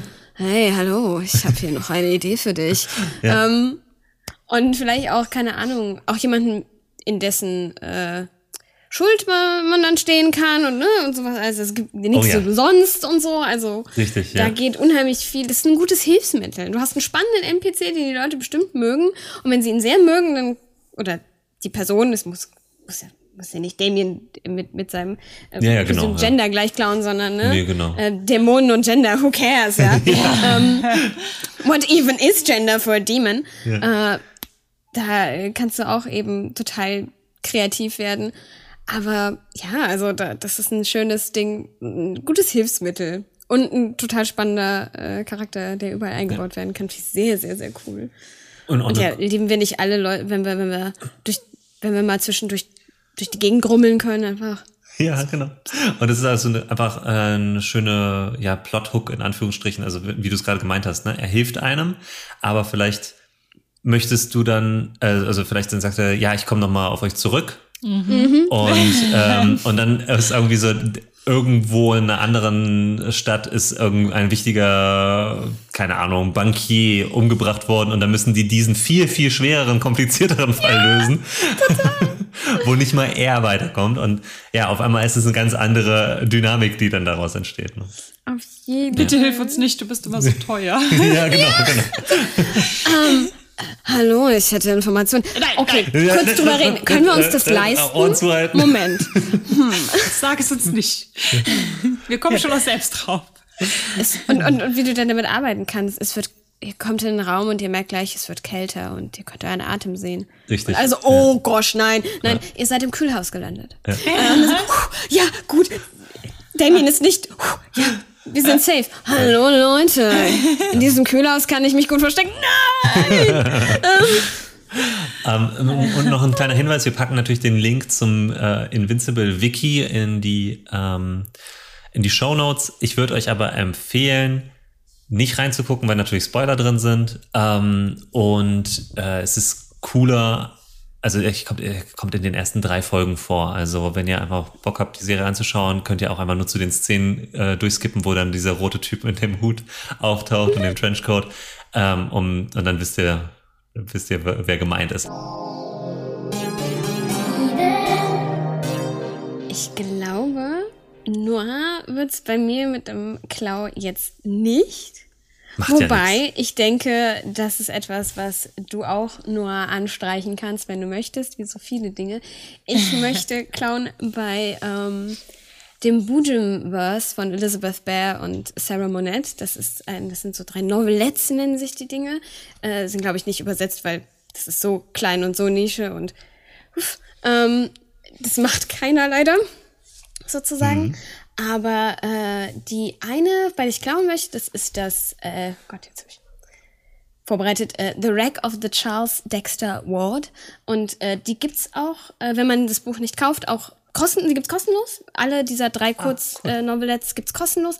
Aber das The Wreck of the Charles Dexter Ward nur in Audio. Äh, wenn man die äh, geschrieben haben möchte, soweit ich weiß, ich kann auch, ich gucke nochmal nach, gibt's die nur in Anthologien dann abgedruckt. Da müsste man sich die dann zulegen. Äh, aber ich kann den Drabblecast für alle Audio-Dinger wärmstens empfehlen. Die geben sich unendlich viel Mühe. Das ist total tolle Produktionen, die die machen für ihre Geschichten. Äh, tolle lesende, sprechende, äh, super cool. Ähm, und es geht, also es grob geht's um eine, es ist ähm, kosmischer Horror, diese Kurzgeschichten. Die sind auch ein bisschen eklig, aber ich finde sie zum Teil. Ähm, ich glaube, sie, aber ich glaube, sie gehen in dem Horror eher tatsächlich. Also könntest du zum Beispiel vielleicht sogar hören, äh, lesen, Pete, weil es, glaube ich, eher dieser Horror ist, der den Sunless Skies auch hat, diesen. Ah, okay. Mhm. Wenn man die Dinge so hört, ist das alles noch so okay. Aber wenn man dann drüber nachdenkt und was das alles impliziert, wenn dieses Ding wahr ist, mhm. was ist dann noch und dann wird's irgendwie. Mhm. sehr creepy und gruselig. Also es ist so ein, ja. ist in Space, ist Science Fiction Horror. Und äh, das sind halt, ähm, in der Geschichte geht es erstmal darum, wie eine äh, Wissenschaftlerin äh, einen neuen Job findet äh, auf einem mhm. Schiff. Ähm, und sie hat keine anderen Möglichkeiten und muss dann mit Leuten anheuern, die ein bisschen verpönt sind in der, äh, in der Gesellschaft. Das ist so ein bisschen die Arkhammer, das sind so ein Kult irgendwie, ah, okay. so ein bisschen. Also es sehr spannend, wie sich das entwickelt hat. Irgend, äh, man erfährt auch nicht so viel, weil es ist nicht so intensiv, aber es macht alles, also ich will alles wissen, aber man muss es nicht wissen, um zu verstehen, was da abgeht, weil die Geschichte natürlich einem so sehr gut erklärt, was das, äh, was, wie man die zu nehmen hat. Ähm, aber es ist halt sehr komisch und die, die, die haben wohl sehr viel obskures Wissen über viele komische Teile der Galaxien und was so an kosmischem Horror und äh, komischen Dingen in der Welt ist, aber sie horten das sehr. Also das ist so auch irgendwie eine spannende, komische Gelegenheit für, für sie trotzdem. Auch wenn sie es wirklich ihr letztes Ding ist und sie eigentlich keine Wahl hat. Ähm, und der Plot ist sehr, sehr cool und über den will ich gar nicht reden, denn eigentlich will ich, und, und ich kann es nur empfehlen, das sind, äh, ich glaube, keine Ahnung, zwei Stunden, die großartig investiert sind. Das ist ein wunderschöner Abend, äh, depending on what You Think ist wunderschön, glaube ich. Also, es ist eine meiner absoluten Comfort Stories. Take it as you, uh, as you will. Um, ähm, aber es gibt in diesem Universum, und da kommt es eben besonders vor, in dieser Geschichte, die kommen am Rande in allen vor, die Boojims. Das ist, also das ist so ein bisschen, äh, ist ein Mix aus äh, Lovecraftian Horror, also tatsächlich mit Namen und Kreaturen, die aus diesem Mythos stammen, kosmisch, und äh, Alice im Wunderland. Deswegen ist auch die Cheshire's Cat, was sehr creepy Katzenmonster sind und die Mirror okay. Children oder sowas in der Art. Das sind auch komische Kreaturen und Boojims ist, glaube ich, auch irgendwas, was in so einem Gedicht vorkommt. Ähm, und äh, das ist ein riesengroßes, lebendiges Schiff. Tatsächlich. Ah, also, das ist ein, also es gibt, glaube ich, auch von Robin Hobb die Live Ship Traders. Ich habe das selber nie gelesen, aber ich nehme an, deren Schiffe sind auch lebendig äh, vom Namen der Serie hm. her. Und hier haben wir das eben auch. Und das sind so, man sieht, weiß nicht so genau, wie die aussehen. Das ist nur zum Teil, wenn man dann, dann schiebst du ein Panel tatsächlich auf, was an der Wand ist, und das ist halt, es ist nicht unbedingt Fleisch dahinter, aber es ist trotzdem, es ist so halborganisches Material äh, okay. schon, mit dem das Schiff arbeitet. Und äh, also was, das ist super, super spannend und auch, dass die, ähm, wir sehen tatsächlich nur eine, ein totes Schiff dann in dieser Geschichte. Und es ist halt auch so, die große Mysterie, was kann dieses Schiff umbringen? Also wie geht ja. das? Und das ist, die sind, die, die können ja, das sind ja Lebewesen, die durch die, das All und die all diesen komischen, gruseligen Dingen, die es sonst im All auch gibt, durchaus gewappnet sind. Was kann das umbringen? Wie ist das passiert und warum? Und das ist okay. ganz spannend, also für die Geschichte jetzt, aber ich glaube, zum Klauen ist es einfach total spannend, sich irgendein Tier, äh, Wesen, Lebewesen, ja. also okay, sind alles, Insekten sind auch Tiere, aber halt, ja. ne, irgendwas, was, äh, was wir vielleicht eher kennen, Kaninchen nehmen äh, oder so, oder halt eben was, ich glaube, Insectoid ist vielleicht ein bisschen naheliegender, die wirken auch Insectoid. Und, und diese Symbiose, also dass die Crew des Schiffes an sich, wie die über ihre Schiffe reden, was man so mitkriegt, ist halt immer sehr, sehr liebevoll und sehr äh, symbiont, also nicht symbiontisch richtig, wie, wie parasitär symbiontisch, dass man so, aber wie ein Freund-Haustier, das ah, einem okay. nutzt, aber mhm. dem man auch zu nutzen ist und sowas in der Art. Äh, und wie gesagt, die Geschichte an sich, Horror und creepy. Ja. Ähm, auch auf anderen Gründen, also vielleicht notfalls auch Content Notes googeln oder nochmal ja. gerne bei mir fragen. Ich kann versuchen, da auch nochmal was zu geben. Ähm, aber ich liebe das, diese halb semi-organische Sache äh, total. Mhm. Äh, und das ist eben das ist was, was du überall hinbauen kannst. Es könnte halt eine ganze Stadt sein. Es könnte einfach mm, eine ganze Stadt mm. in einem Tier sein. Und da dachte ich dann auch an die Discworld. Da ist die Welt ja, ja auf, der, auf dem Rücken eines äh, einer Schildkröte, die durch das Universum getragen wird und sowas alles. Ja, und genau. warum nicht eine Stadt machen, die in einem Tier im Schildkrötenpanzer ja. ist? Oder eben tatsächlich in einem Tier. Wenn du, dann muss ein Tier den. Wir gehen in die Stadt XY. Äh, und dann, die ist hier wie dies hier, hier ist gar nichts. Ja, warte, man muss kurz und dann kitzelt man den Boden mit so einem Stück Gras und dann macht's und es geht ein riesiges Maul von irgendeinem Tier auf und man, ja, das ist der Eingang in die Stadt oder sowas, stelle ich mir ja. vor. Und dann steht da direkt erstmal so ein Kiosk und der ja. Zeitung verkauft. Ja, total. So in, in, so einem hohlen Zahn oder so. Hallo, Entschuldigen willkommen. Sie den Mundgeruch. Ja. Wir haben heute. Oh, sich dran. Wir haben, ja, wir haben heute noch nicht geputzt. Es tut uns leid, die Crew ist ein bisschen spät. Sie ja. kommen zu einem schlechten so Zeitpunkt. 30 Leute ziehen so riesige Zahnseide hin. Ja. ja. Zum Beispiel. Und was füttert die, also da gibt es, glaube ich, ganz viele coole Fragen, die, die sich stellbar sind. Was füttert diese? Ähm, warum ja, machen die total. das? Sind die verständlich? Kann man mit denen kommunizieren oder ist es hm. äh, nicht so? Also das sind, glaube ich, alles Dinge, die, die sehr, sehr cool sind. Und die sicherlich, also das ist jetzt, das funktioniert im Horror-Kontext, dann funktioniert notfalls auch in einem Noir-Kontext mit Sicherheit. Yeah. Aber ich glaube, das kannst du dir als niedlich und wunderschön und rosa und fluffig vorstellen, aber du kannst es halt auch echt so, oh, wir sind gezwungen, in, diesem, in dieser Kreatur zu leben. Die Kreatur mag ja. das nicht, wir mögen das nicht, aber wir müssen uns ja. aus dem und dem Grund arrangieren, denn äh, wir müssen beide durchs Universum schippern und so ein Kram. Also ja. ich glaube, da gibt es ganz viele Beziehungsgeflechte, die man daraus bauen kann. Äh, und auch. Das ist nicht bei Doctor Who mit dem Space-Wal, aber ich glaube, da ist die Stadt nicht im Wal, sondern auf dem Wal, unter dem Wal. Irgendwie. Das kann ich mir auch Aber vielleicht auch im Wal, ich weiß es gar nicht mehr so ganz genau, ist schon so lange her. Bei, bei Korra gibt es ja auch äh, Städte auf diesen, auf diesen Schildkröten, auf diesen uralten. Stimmt. Ähm, Genau. Ja. ja, Ähm, ist ähm, das, aber das, ähm, die die gibt es jetzt auch oder so. Also da gibt es irgendwann Ja, später kann die, die gibt es auch so eine Kreatur, die. Ja. Für mich ist das mehr der Wohnwagen, weil das so eine Laufschildkröte, also ist eine Tortoise, ne? Also ist eine Laufschildkröte, Landschildkröte, so heißt es. Ähm, und äh, ich weiß nicht, ich finde, das ist so, es klingt so wie. Das ist eben auch, es könnte dein Wohnwagen sein oder es könnte dein Auto sein, wenn das eine ähm, größere, aber nicht zu riesige, muss ja keine Stadt füllen, kann ja auch nur deine Familie behausen, dann ist das eine Behausung. Ja. Oder ein Steckenhaus natürlich, ein leeres. Oder so. Wobei ich mag den organischen Aspekt, der noch mehr Symbiose quasi irgendwie total. heißt, ich muss was für dich tun und dann tust du was für mich. Ich finde die Idee grundsätzlich super, weil du, das ist so ähnlich wie mit diesem Luftstein, die du vorhin Mhm. gemeint, genannt hast. Ne? Also einfach nur, du nimmst ein großes, keine Ahnung, eine große Krabbe und da ist halt da drinnen einfach eine riesige Metropole drin. Und die Leute wissen nur, dass sie nicht rausgehen dürfen, Mhm. weil dann, also es ist noch nie jemand zurückgekehrt. so, ne? Also so das klassische. So, also ja, und dann hast du einfach so urbane Räume in dieser Kreatur. Äh, Die können halt ganz normal, also die können ja super vertraut auf uns wirken. Ja. Aber, oh ja, heute ist Mittwoch, ähm, dann müssen alle ihr, ihren Beitrag leisten, um die Krabbe zu füttern oder so. Und dann muss man halt einmal die Woche schmeißen, gehen alle zu so einer Grube und schmeißen da irgendwie was zu essen rein.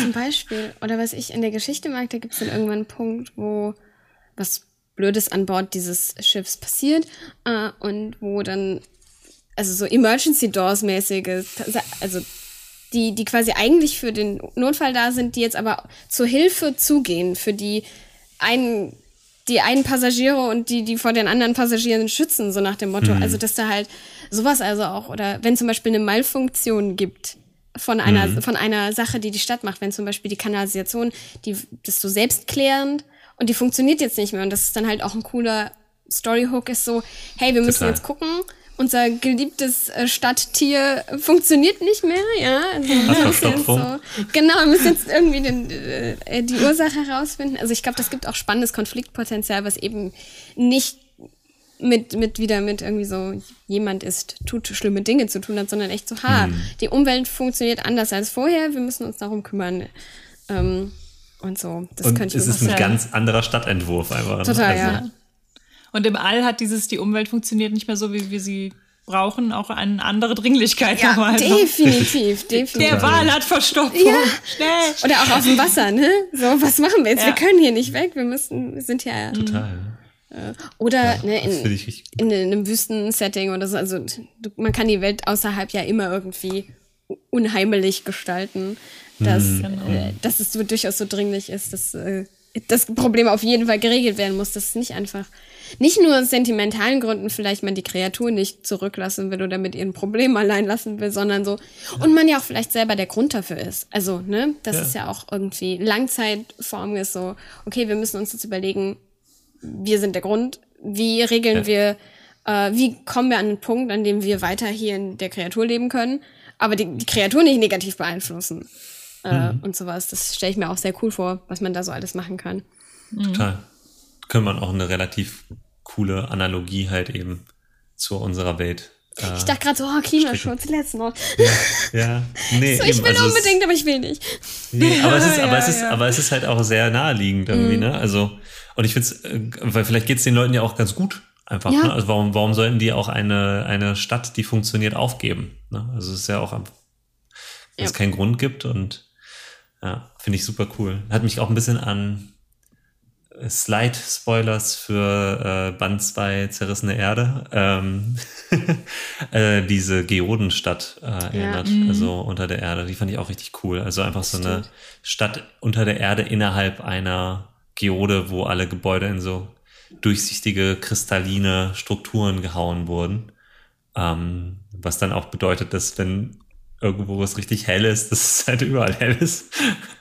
Aber Ja. das fand ich, fand ich richtig schön. Dieses, also einmal sich das vorzustellen, weil es auch etwas ist, was man mit einer Stadt einfach nicht assoziiert. Ne?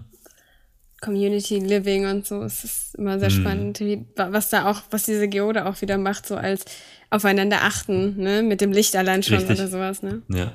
Und das ist halt auch diese Stadt eben von Leuten oder von von etwas oder von Leuten gebaut wurde, die lange nicht mehr da sind Mhm. und wo äh, nicht wirklich klar ist, Ja. wie es funktioniert und warum es funktioniert Ja. und wofür es eigentlich da ist. Und das sind, das sind eher mal ganz coole. Also Worldbuilding irgendwie nur mit Fragen, die man bewusst nicht beantwortet, ist eh immer super für Pen and Paper. Das stimmt. Das stimmt, ja.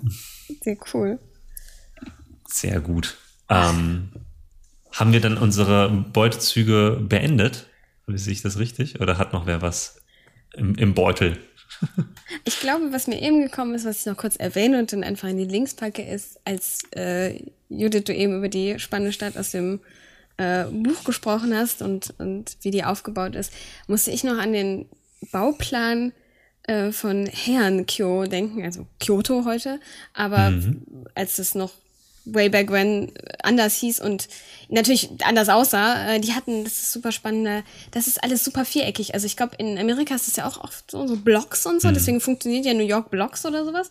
Ähm, Habe ich aber keine Ahnung von. Aber das ist auch, das ist super in so Vierecken gebaut. Und wenn man sich da einen alten Stadtplan anguckt, ist es auch super, super spannend. Ich glaube auch, äh, für sowas gibt's, ich weiß nicht mehr, ich habe vergessen, shame on me, ähm, warum das so war. Äh, aber als sie das halt um ihre Hauptstadt umgesiedelt haben, so haben sie die gleich so gebaut und so und so und mit den und den, nach den und den Prinzipien natürlich und so. Und super viereckig. Und da, da dachte ich auch so, ich glaube, wenn ich mir die Karte angucke und auch nicht recherchiere, warum es so ist, sondern mir einfach ausdenke, warum gewisse Orte wo sind, könnte ich mir das auch super als Ressource vorstellen, äh, wenn ich, wenn ich diese Fragen versuche zu beantworten, was ja auch nicht stimmen muss. Ähm, Ja. Das ist ein super schöner Stadtplan, der alte, den man sich angucken kann und einfach Kreativität, glaube ich, daraus ziehen kann, dass das, dass das so äh, geometrisch attraktiv gestaltet ist. Ich glaube, Ja, bei. Stadtplänen könnten wir eh noch mal eine ganze Folge ja. mitfüllen. Ja, ja, genau. Ich muss auch gerade an ähm, hier die Hauptstadt der Azteken denken, die ja, also heute Mexico City, aber damals lag die ja mit so Flößen auf, ähm, auf dem See.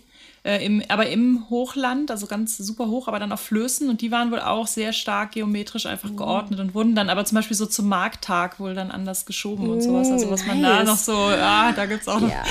also Okay, gerade okay, schreib auf. tatsächlich auch bei äh, rea realen Städten, glaube ich, super viel Definitiv. Spannendes. Mhm. Ich, Definitiv. ich versuche jetzt auch nicht die, den Namen auszusprechen, weil ich jedes Mal... Tawan Tinsuyu. Aber ich weiß nicht, welche Silbe man betont. Ja, also. eben, genau. Und das ist, ähm, da macht man sich nur zum Horst, wenn man das Ja. irgendwie so. Ja, aber dies, da gibt's auch super schöne so Illustrationen von Mhm. Leuten, die halt versucht haben, das nachzuvollziehen, wie die Stadt wohl ausgesehen haben muss, weil das, was immer so, was ich immer so ganz, ganz cool finde, wenn wir so Ruinen immer sehen, dann ähm, denken wir immer, ja, so sah das halt aus. Und dann habe ich halt letztens, als ich irgendwie vor ein paar Jahren in, äh, auf einer griechischen Insel war, da waren wir auch in so einer Ausgrabungsstätte. Und dann haben die, hat die Frau da, die diese Führung gemacht hat, hat gesagt so, ja, und die Statuen, die wir so kennen, die waren immer in mindestens sechs, sieben Farben bemalt. Und ich war so, so natürlich war die bemalt. So, na klar war die bemalt. Aber ich Wer stellt sich den denn so einen weißen. Klumpen hin? Nee, Nein. natürlich. Aber, aber, Ja. aber aus heutiger Sicht, man kennt die halt nur so. Ja, ja, Und dann genau. denkt man so, man denkt immer an so, so ganz, und deswegen war das, ist ja dieser Irrsinn, äh, den die Nazis ja dann auch gemacht haben, weil die haben eben weiße Säulen und weiße, weißen Marmor und halt große weiße, halt wirklich so ganz, ganz ähm, sterile Wände halt gemacht, weil sie sich an der Antike orientiert haben. Mhm. Aber das war alles koloriert. Das ist ja auch schon in, im Klassizismus, also so ums, um die Jahrhundertwende rum, diese ganzen, hier diese Karyatiden, die den Balkon festhalten Mhm, und sowas. genau, also da haben ja. wir auch hier ähm, im Nachbarviertel gibt es noch super viele so klassizistische Mhm. Gebäude und die sind ja auch alle, also die, die Figuren sind auch alle weiß. Und wenn man Ja. die anmalen würde, das sähe einfach auch, also es sieht sehr seltsam aus, aber Aber Ja, weil sie so das halt gewohnt gedacht, sind, ne? ne? Ja, total. Das ist so spannend. Ja, ja. Und deswegen ist es halt, also wenn man sich diese ähm, die Ruinen, also gerade diese amerikanischen Ruinen anschaut und dann heute ähm, und dann halt guckt, wie Leute das halt rekonstruiert haben, was für Farbstoffe denen zur Verfügung standen und dann Illustrationen daraus, finde ich total spannend. super interessant, ja. Mega, ja. Das finde ich auch super. Ich habe sonst noch überlegt, einfach, das, wir haben schon mal geklaut für House, von House Moving Castle. Das Moving Castle ist natürlich auch Oh ja, einfach eine Stadt, ja. die sich, also dann als Stadt und oder als oder als Mobile Home, aber da ist es, glaube ich, eher so Wohnwagen und nicht so cool. Ähm, aber ich glaube, als Stadt ist das auch sehr, sehr cool. Ähm, die aus welchen Gründen auch immer groß, mechanisch ist und hin und her äh, wandern. Das ist bestimmt auch ein gutes Setting für Noir-Zeug. Äh, es gibt so ein, so ein Forschungsprojekt, das heißt Cellular Landscape äh, von Gail McGill. Ist es, glaube ich, ähm, veröffentlicht worden. Der ist selber ein äh, Visualisierungsforscher und Künstler. und der versucht, äh, das Innenleben von Zellen ähm, darstellbar zu machen. Und hat halt verschiedene äh, Technologien quasi kombiniert, also unter anderem Röntgen, aber halt eben auch ähm, nuklearmagnetische Resonanzbilder und äh, Kryoelektronenmikroskopie. Ähm, und das dann halt für Renderdateien benutzt, um das, was in unseren Zellen stattfindet und was in unseren Zellen drin ist, eben sichtbar zu machen. Und es gibt halt eine Illustration, die dabei rausgekommen ist und die können wir gerne in die Show Notes packen. Und das ist halt super faszinierend. Ich packe das mal ganz kurz in den Chat, damit ihr wisst, worüber ich jetzt äh, schwafel. Ja, ich habe es mir schon ja. gedacht. Genau. genau. Ich hatte das ja. auch geretweetet und habe gefragt, in welchen, ähm, welchen Ort dieses Freizeitparks würdet ihr als erstes gehen? Oh, ja, an den, an den, ach, an den Tweet erinnere ich mich, ja. Weil Sarah Fatun stellt ja immer solche Fragen und mhm. da habe ich mich mal inspiriert, weil ich finde, das, das, ja, das sieht echt krass aus. Ja. Also das, was halt, was ich so krass finde, dass die erste Assoziation, die ich hatte, war halt, dass sie sieht aus wie eine Stadt. Also mhm. mit den, mit diesem, mit diesen unterbrochenen äh, Mauern unten mhm. und mit diesen merkwürdigen schwebenden äh, 20-seitigen Würfeln, ja. die da so irgendwie rumhängen. ähm, aber alles daran irgendwie erinnert mich an irgendwie ja so ein, so ein Stadtplan, aber eben in der, in der, in der vertikalen, weil man sieht ja auch, dass es halt nach unten hin weitergeht, was ich mhm. so total spannend, aber auch gruselig irgendwie finde, weil es halt eben so quasi so endlos ist. Ähm, und überall sind so Bahnen, die äh, im wahrsten Sinne des Wortes organisch entstanden sind. Und ja, ich finde es ähm, einfach nur so als Inspiration, wie könnte halt ja so ein urbaner Stadtplan oder ein, urbane, äh, ein urbanes System eigentlich auch aussehen, fand ich total mhm. äh, cool als Inspirationsquelle.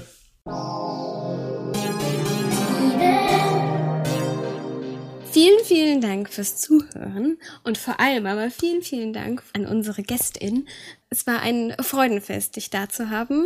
Ähm, und am besten noch mal sagen, wo wir dich und deine Kreationen finden können.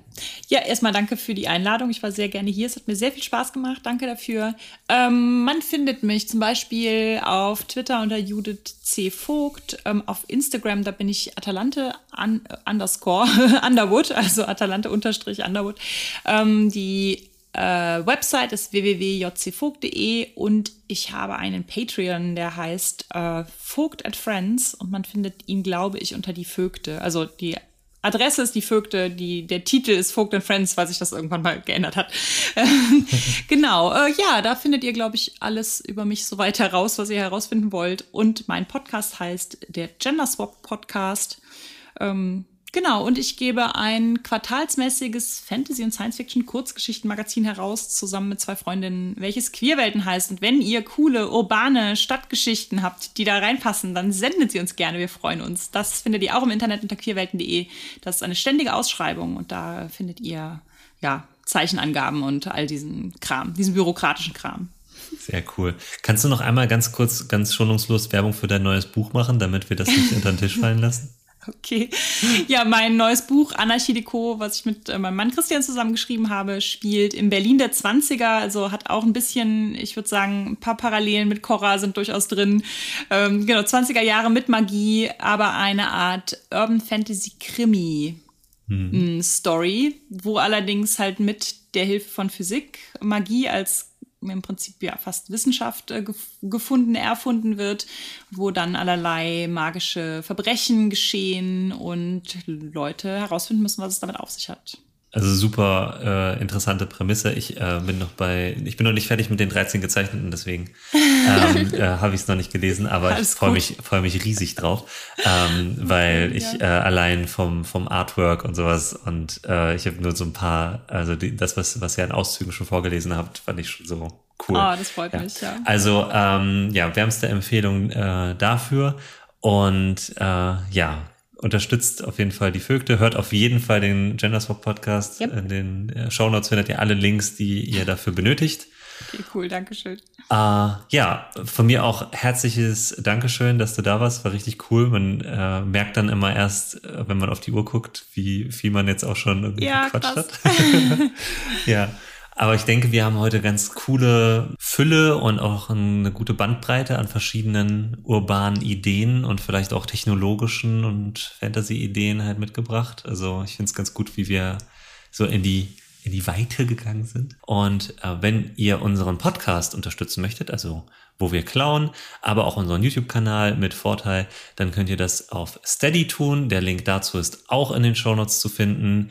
Ähm, und da bekommt ihr unter anderem ein ähm, wunderschönen Platz in unseren Video-Credits, wo euer Name dann steht. Aber auf den höheren Ebenen gibt's auch noch ganz viele andere Sachen, die könnt ihr euch da anschauen. Und vor allen Dingen gibt's dann auch so ein paar Blicke hinter die Kulissen über Steady selbst. Ähm, ja, vielen Dank fürs Zuhören. Wir verabschieden uns und ich würde jetzt einfach mal unsere Gästin ganz spontan bitten, unseren, unseren neuen Call-Off zu wiederholen. Klaut schön, aber lasst euch nicht erwischen. Dankeschön. Bis dann. Tschüss. Tschüss. Tschüss.